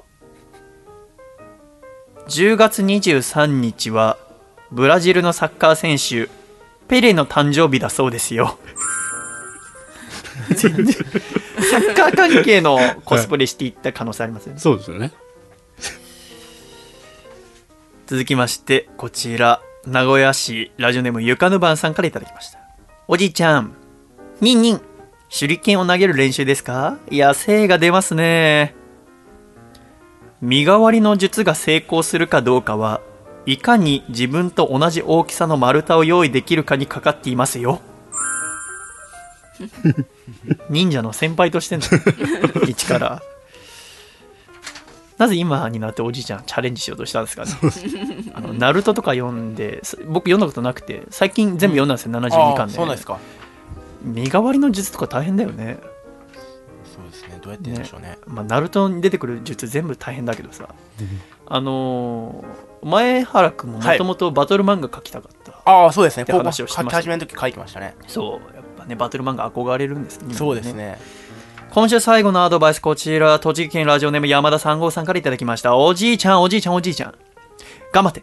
もう少し。もう少しでラーメン大食いチャンピオンになりますよ。ああチャーシューを手裏剣にして周りのライバルたちを蹴散らしている。勝利は盤石だ。え、あの、え忍者っていう設定があるんですか、おじいちゃんは？熱々のラーメンは高く持ち上げてなるべく空気に触れさせ食べる時も空気を大きく吸いながら食べると早く食べられますよ。まさかのおじいちゃん忍者がもう定着してた。んですね。違う人なのに。でその鍛えたことをチャーシューで手裏剣からシュシュシュシュでそれはなぜかっていうと大食い大会のためだったっていうちょっとおじいちゃんの人となりが分かってきました。今週もありがとうございます。しかしまだまだちょっと安心できませんので、来週以降もアドバイスいただければと思います。このコーナーは懸命におじいちゃんと書いてください。お願いいたします。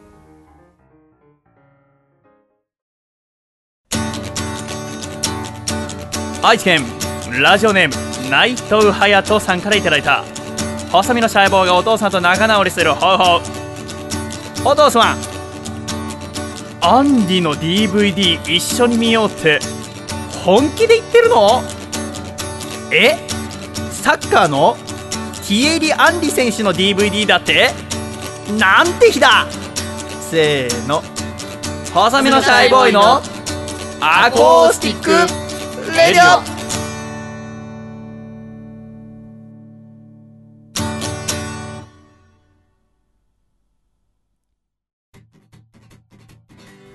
月ということで今月はハロウィンのお話をちょこっとしておりますけども、だぜ。先週は最初の週ということで、まあ、こんなこと話しますよっていうことを少し触れたんですけども今週は日本でどうやって広がっていったかなっていう話をちょっとしていきたいなと思ってそんなスケベなコスプレして？いいの？そんなの。あれ？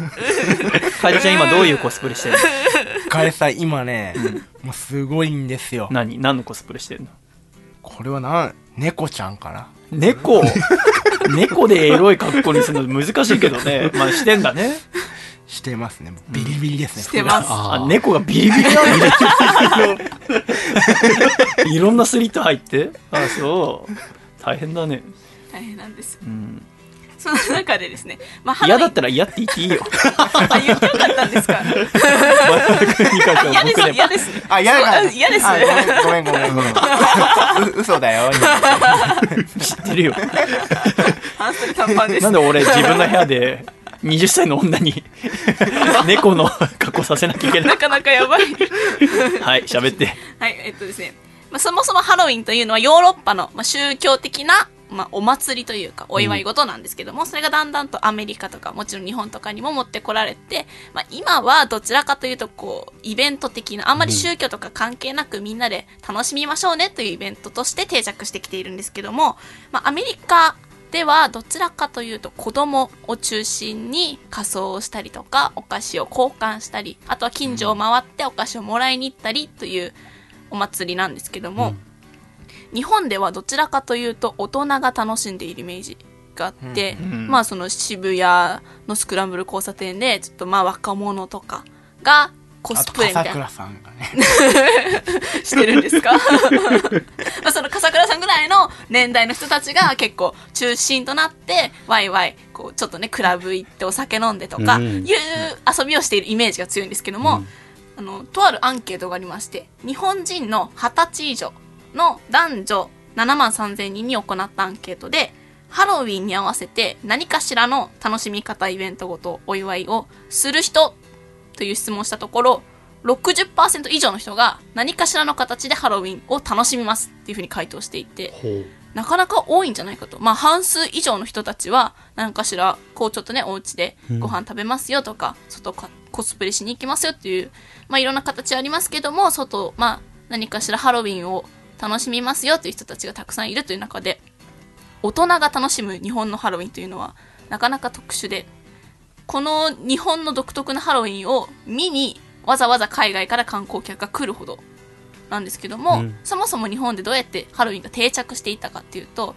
なんとなく私のイメージではここ数年のような気がしていたんですけどもずっと遡っていくと1970年とか80年代に原宿のキディランドっていう雑貨屋さんが初めてハロウィンのグッズを売り出した。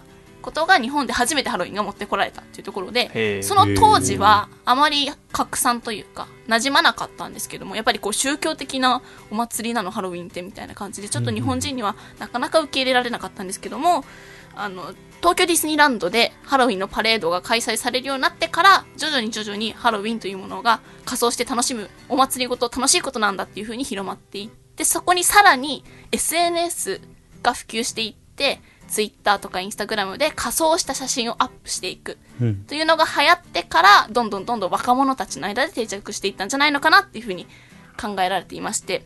ただすごく楽しいワイワイお祭り騒ぎなイベントなんですけどもやっぱり大人が楽しんでいるっていう点でちょっとした問題みたいなのもありまして、うん。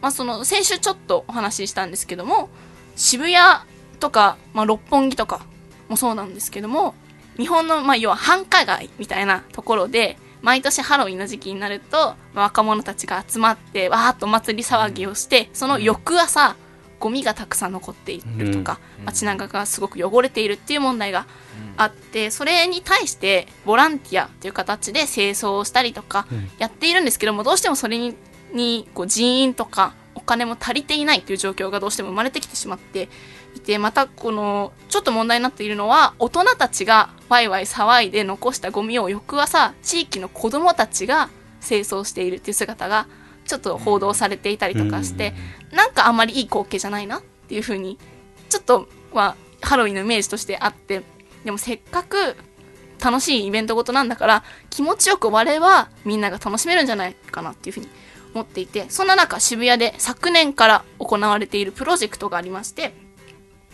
ハロウィンゴミゼロ大作戦 in 渋谷っていうものなんですけどもこのイベントっていうかこのプロジェクトっていうのがエコステーションって言ってゴミの分別所を作ったりとか、あとは公共の更衣室を設置してそこで着替えてくださいと。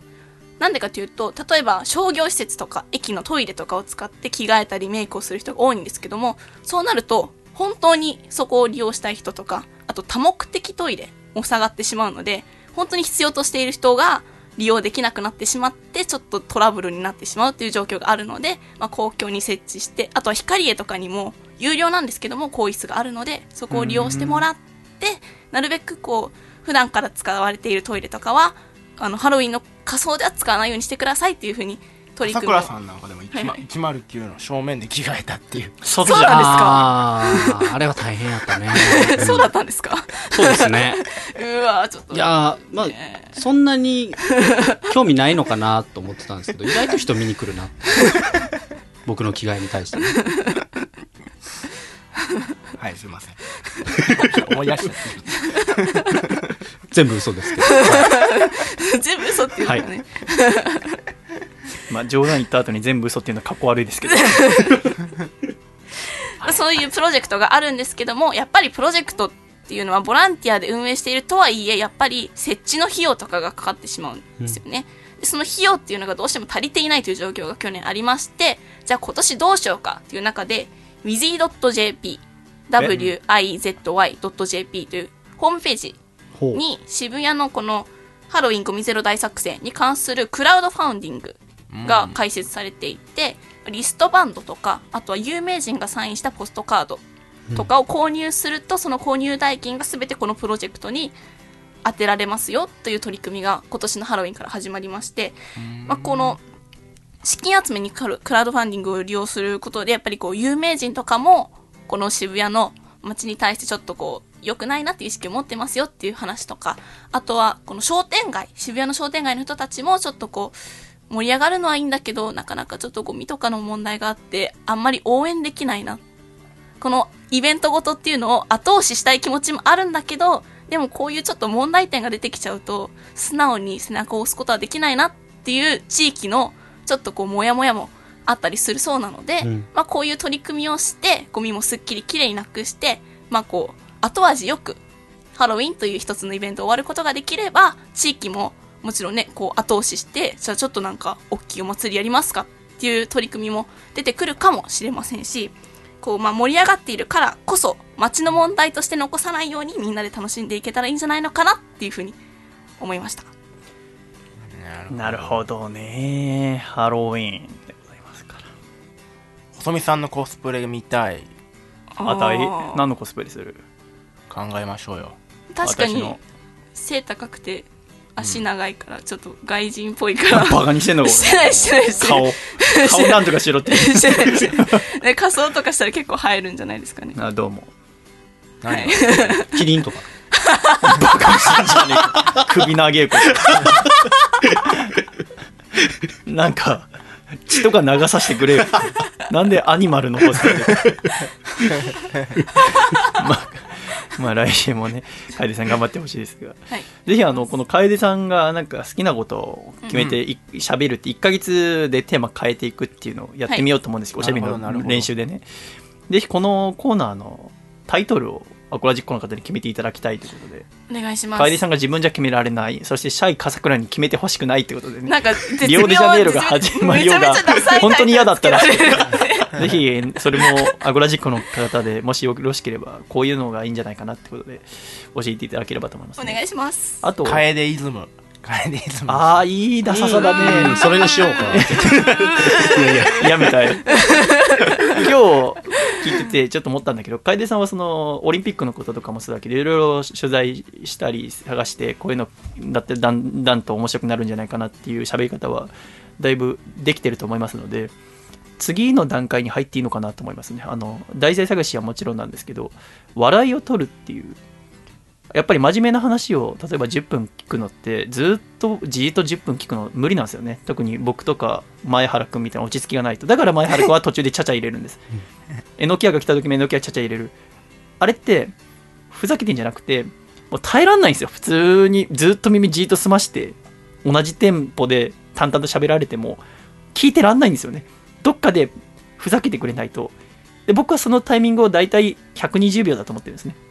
120秒に1回ボケる。だから10分だと5回笑いどころがあるとワンコーナーフリートークがすごく楽しくなると思ってますのでまずそのテンポで笑いを入れられるようになればいいんじゃないかなって。今回は前原君が、まあ、意図はしてませんけどふざけてくれましたがそれを自分でも笑いどころ作れるようにできたらフリートークがきっと楽しみになると思います。今のままだと知識を入れよう。ためになること言ってくれたらいいな。勉強しようっていう姿勢になるのが笑いどころが10分で5回あると楽しんで聞こう。聞いてたら知識が入ってたってことになりますのでそれができるとすごく強いと思います。それできるの難しいんだけどアイドルとかのラジオを聞くといいと思いますアイドルの女の子のラジオだと30秒に1回笑いを取ろうとします。あのは癖で多分劇場で喋る癖がついてるから目の前にお客さんがいるからなるべく早くメンバーをいじる。自分のことを卑下する。お客さんいじる。笑い取ろうってするからずっと聞いてると疲れますラジオとかで。だから30秒に1回は多すぎる。僕の中で120秒に1回のテンポでちゃんと聞かせるとこは聞かせる。で笑わせる。1回クリアになる。でまた新しいことを言うっていうことができたらかりちゃんがもっと飛躍することになるんじゃないかなと思います。やり方いろいろありますけどもまずはいろんなことやったらいいんじゃないかなと思います。その点は笠倉さんといろいろ相談してください。ではぜひ来週以降も 頑張ってくださいね。頑張ります。ありがとうございました。でありがとはうございます。ジングルをお聴きください。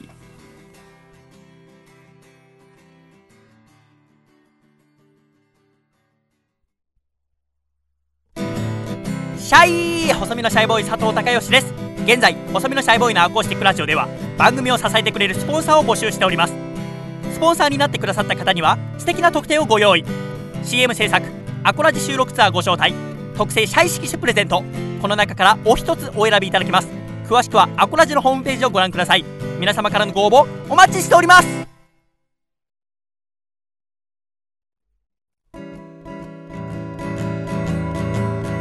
細身のシャイボーイ細身のシャイボーイ細身のシャイボーイ oh yeah 細身のシャイボーイ細身のシャイボーイ。ルールールー。第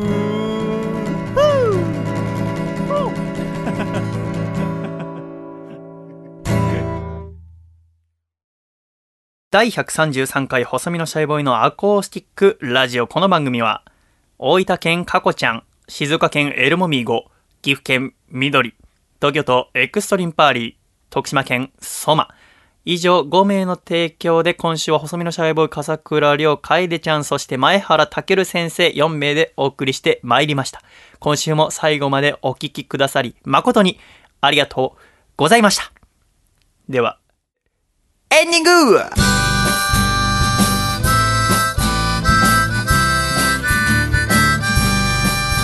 暖かいシャイということで、第133回細身のシャイボーイのアーコースティックレイディオもエンディングでございます、前原くん。よし最後までありがとうございました。え？もう喋らしてもっと後半全然おはよう言わなくなったね。疲れてました。前原くんの悪い癖で、過去2回出てくれた時もそうなんだけど、自分のとこ終わるともういいっていう。違うそんまあそんなことはね思ってないんですけど。あのさ、やっぱ、前原くんはずっとえのきやの元でアシスタントして、で私もこの人前に出るところに引っ張り上げてくれたのはあのヒゲ面のじじいだけどさ、はいはい。あのヒゲ面のじじいと、まあ、僕も前原くんも多分期間としては同じぐらいいるのかな、一緒にいる時間は圧倒的に前原くん多いけどさ。あ私は要は24歳ぐらいで4年ぐらいで、はいはい。前原くんはまあ5年ぐらい、5年ぐらいだよね。はいあのおじさんについてよく思うんだけどさ、はい。どんどん喋りが上手くなってるよね。ああそうかもしれない。ね、あれ何なのかね？どうあでももともとでももともと面白かったですよ。でも多分人前で喋るのとか。なんかね私が思うにテキサス・レディオ・ギャングっていうそのラジオドラマの漫画書いた時にちょっと喋る側の意識を考えながら書いたからなんじゃないかなってちょっと思ってるの漫画を書くにつれてその漫画に影響されて人が変わるってことはあるのかないのかっていうのがすごく一緒にいて。あ僕もねでも人の気持ちをちゃんと考えるようになりました。あそうなんだ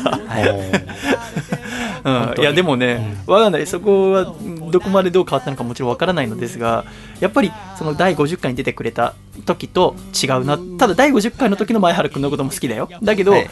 だからこう人が変わっていく様を見れるっていうのはやっぱり、うーラジオっていうものを通してこうやって2時間じっくり聞くとおそらく過去の聞いてくれた方も違いが分かるだろうしもしかしたら今週聞いてくれた人がじゃあ前原君はどう変わったのかなっつって第50回まで戻って聞くことも聞いてほしくないな。ポッドキャストでは できるわけですから。聞いてほしくない本当に。私は目標として今なんとか200回まで頑張ろうと思ってんだけどその200回の中でまたあ過去に出てくれた人あ前原君はじめいろんなえのきやのとっつぁんもそうだけどでもちろん楓さん風倉そして私もどのように変わっていくのかなっていうのはとても楽しみでね、えー今週えー第133回細身のシャイボーイのアコースティックレディオ MVP は神奈川県のあー29歳女性ラジオネームエリザベスパート2さんにさせていただきたいと思います。満員電車で、えーもっと詰めてよってメールくれた方ですね。おめでとうございます。おめでとうございます。す。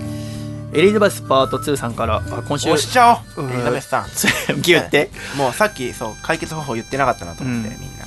押しちゃおう。僕すみませんっつって入ってくっていう。ああ すみませんっていうのもちょっとはばかるじゃまあないですか、女性はそうかもしれないね。確かにあるかもしれない。押しちゃいましょうもう。うん。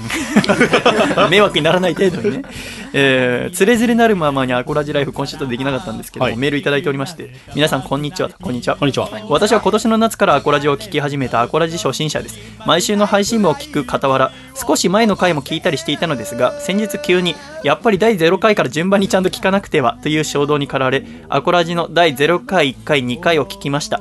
結論から言うと大変面白かったです。一番驚いたのは細見さんの声が今より2トーンぐらい高かったことです。今は声は低音域が広がりを見せトークもどっしりと構えている感じがします。それから私は笠倉さんから時々繰り出される鋭いツッコミが好きなのですが第0回や第1回は今よりもっと鋭かったです。さすが細見さんが笠倉大先生と呼んでいただけあります。昔と今とどちらが良い悪いということではなく私はどちらも好きですがいろいろな違いがあるなと思ったのでこれから順番にアコラジを聴いていくのが一層楽しみになりました。以前200回まで頑張るぞとのお話がありましたが200回までもちろん毎週聞かせていただきます。そしてその先も楽しみにしております。200回の際には隣のおじいちゃんをゲストに呼んで生でおじいちゃんへのアドバイスをしてほしいです。お願いしますといただきましたけど200回におじいちゃん呼ぶことはおそらくけどもこうして楽しみにしていただけいただけるの嬉しいです、ぜひこれからのアコラジオールスターズのことも期待していただければと思います。今週も最後までお聞きくださり誠にありがとうございました。また来週笑顔でお会いしましょう。では行くぞ。123シャイ。また来週ごくり全2巻。ぜひ読んでくださいね。回だったね。おはよう。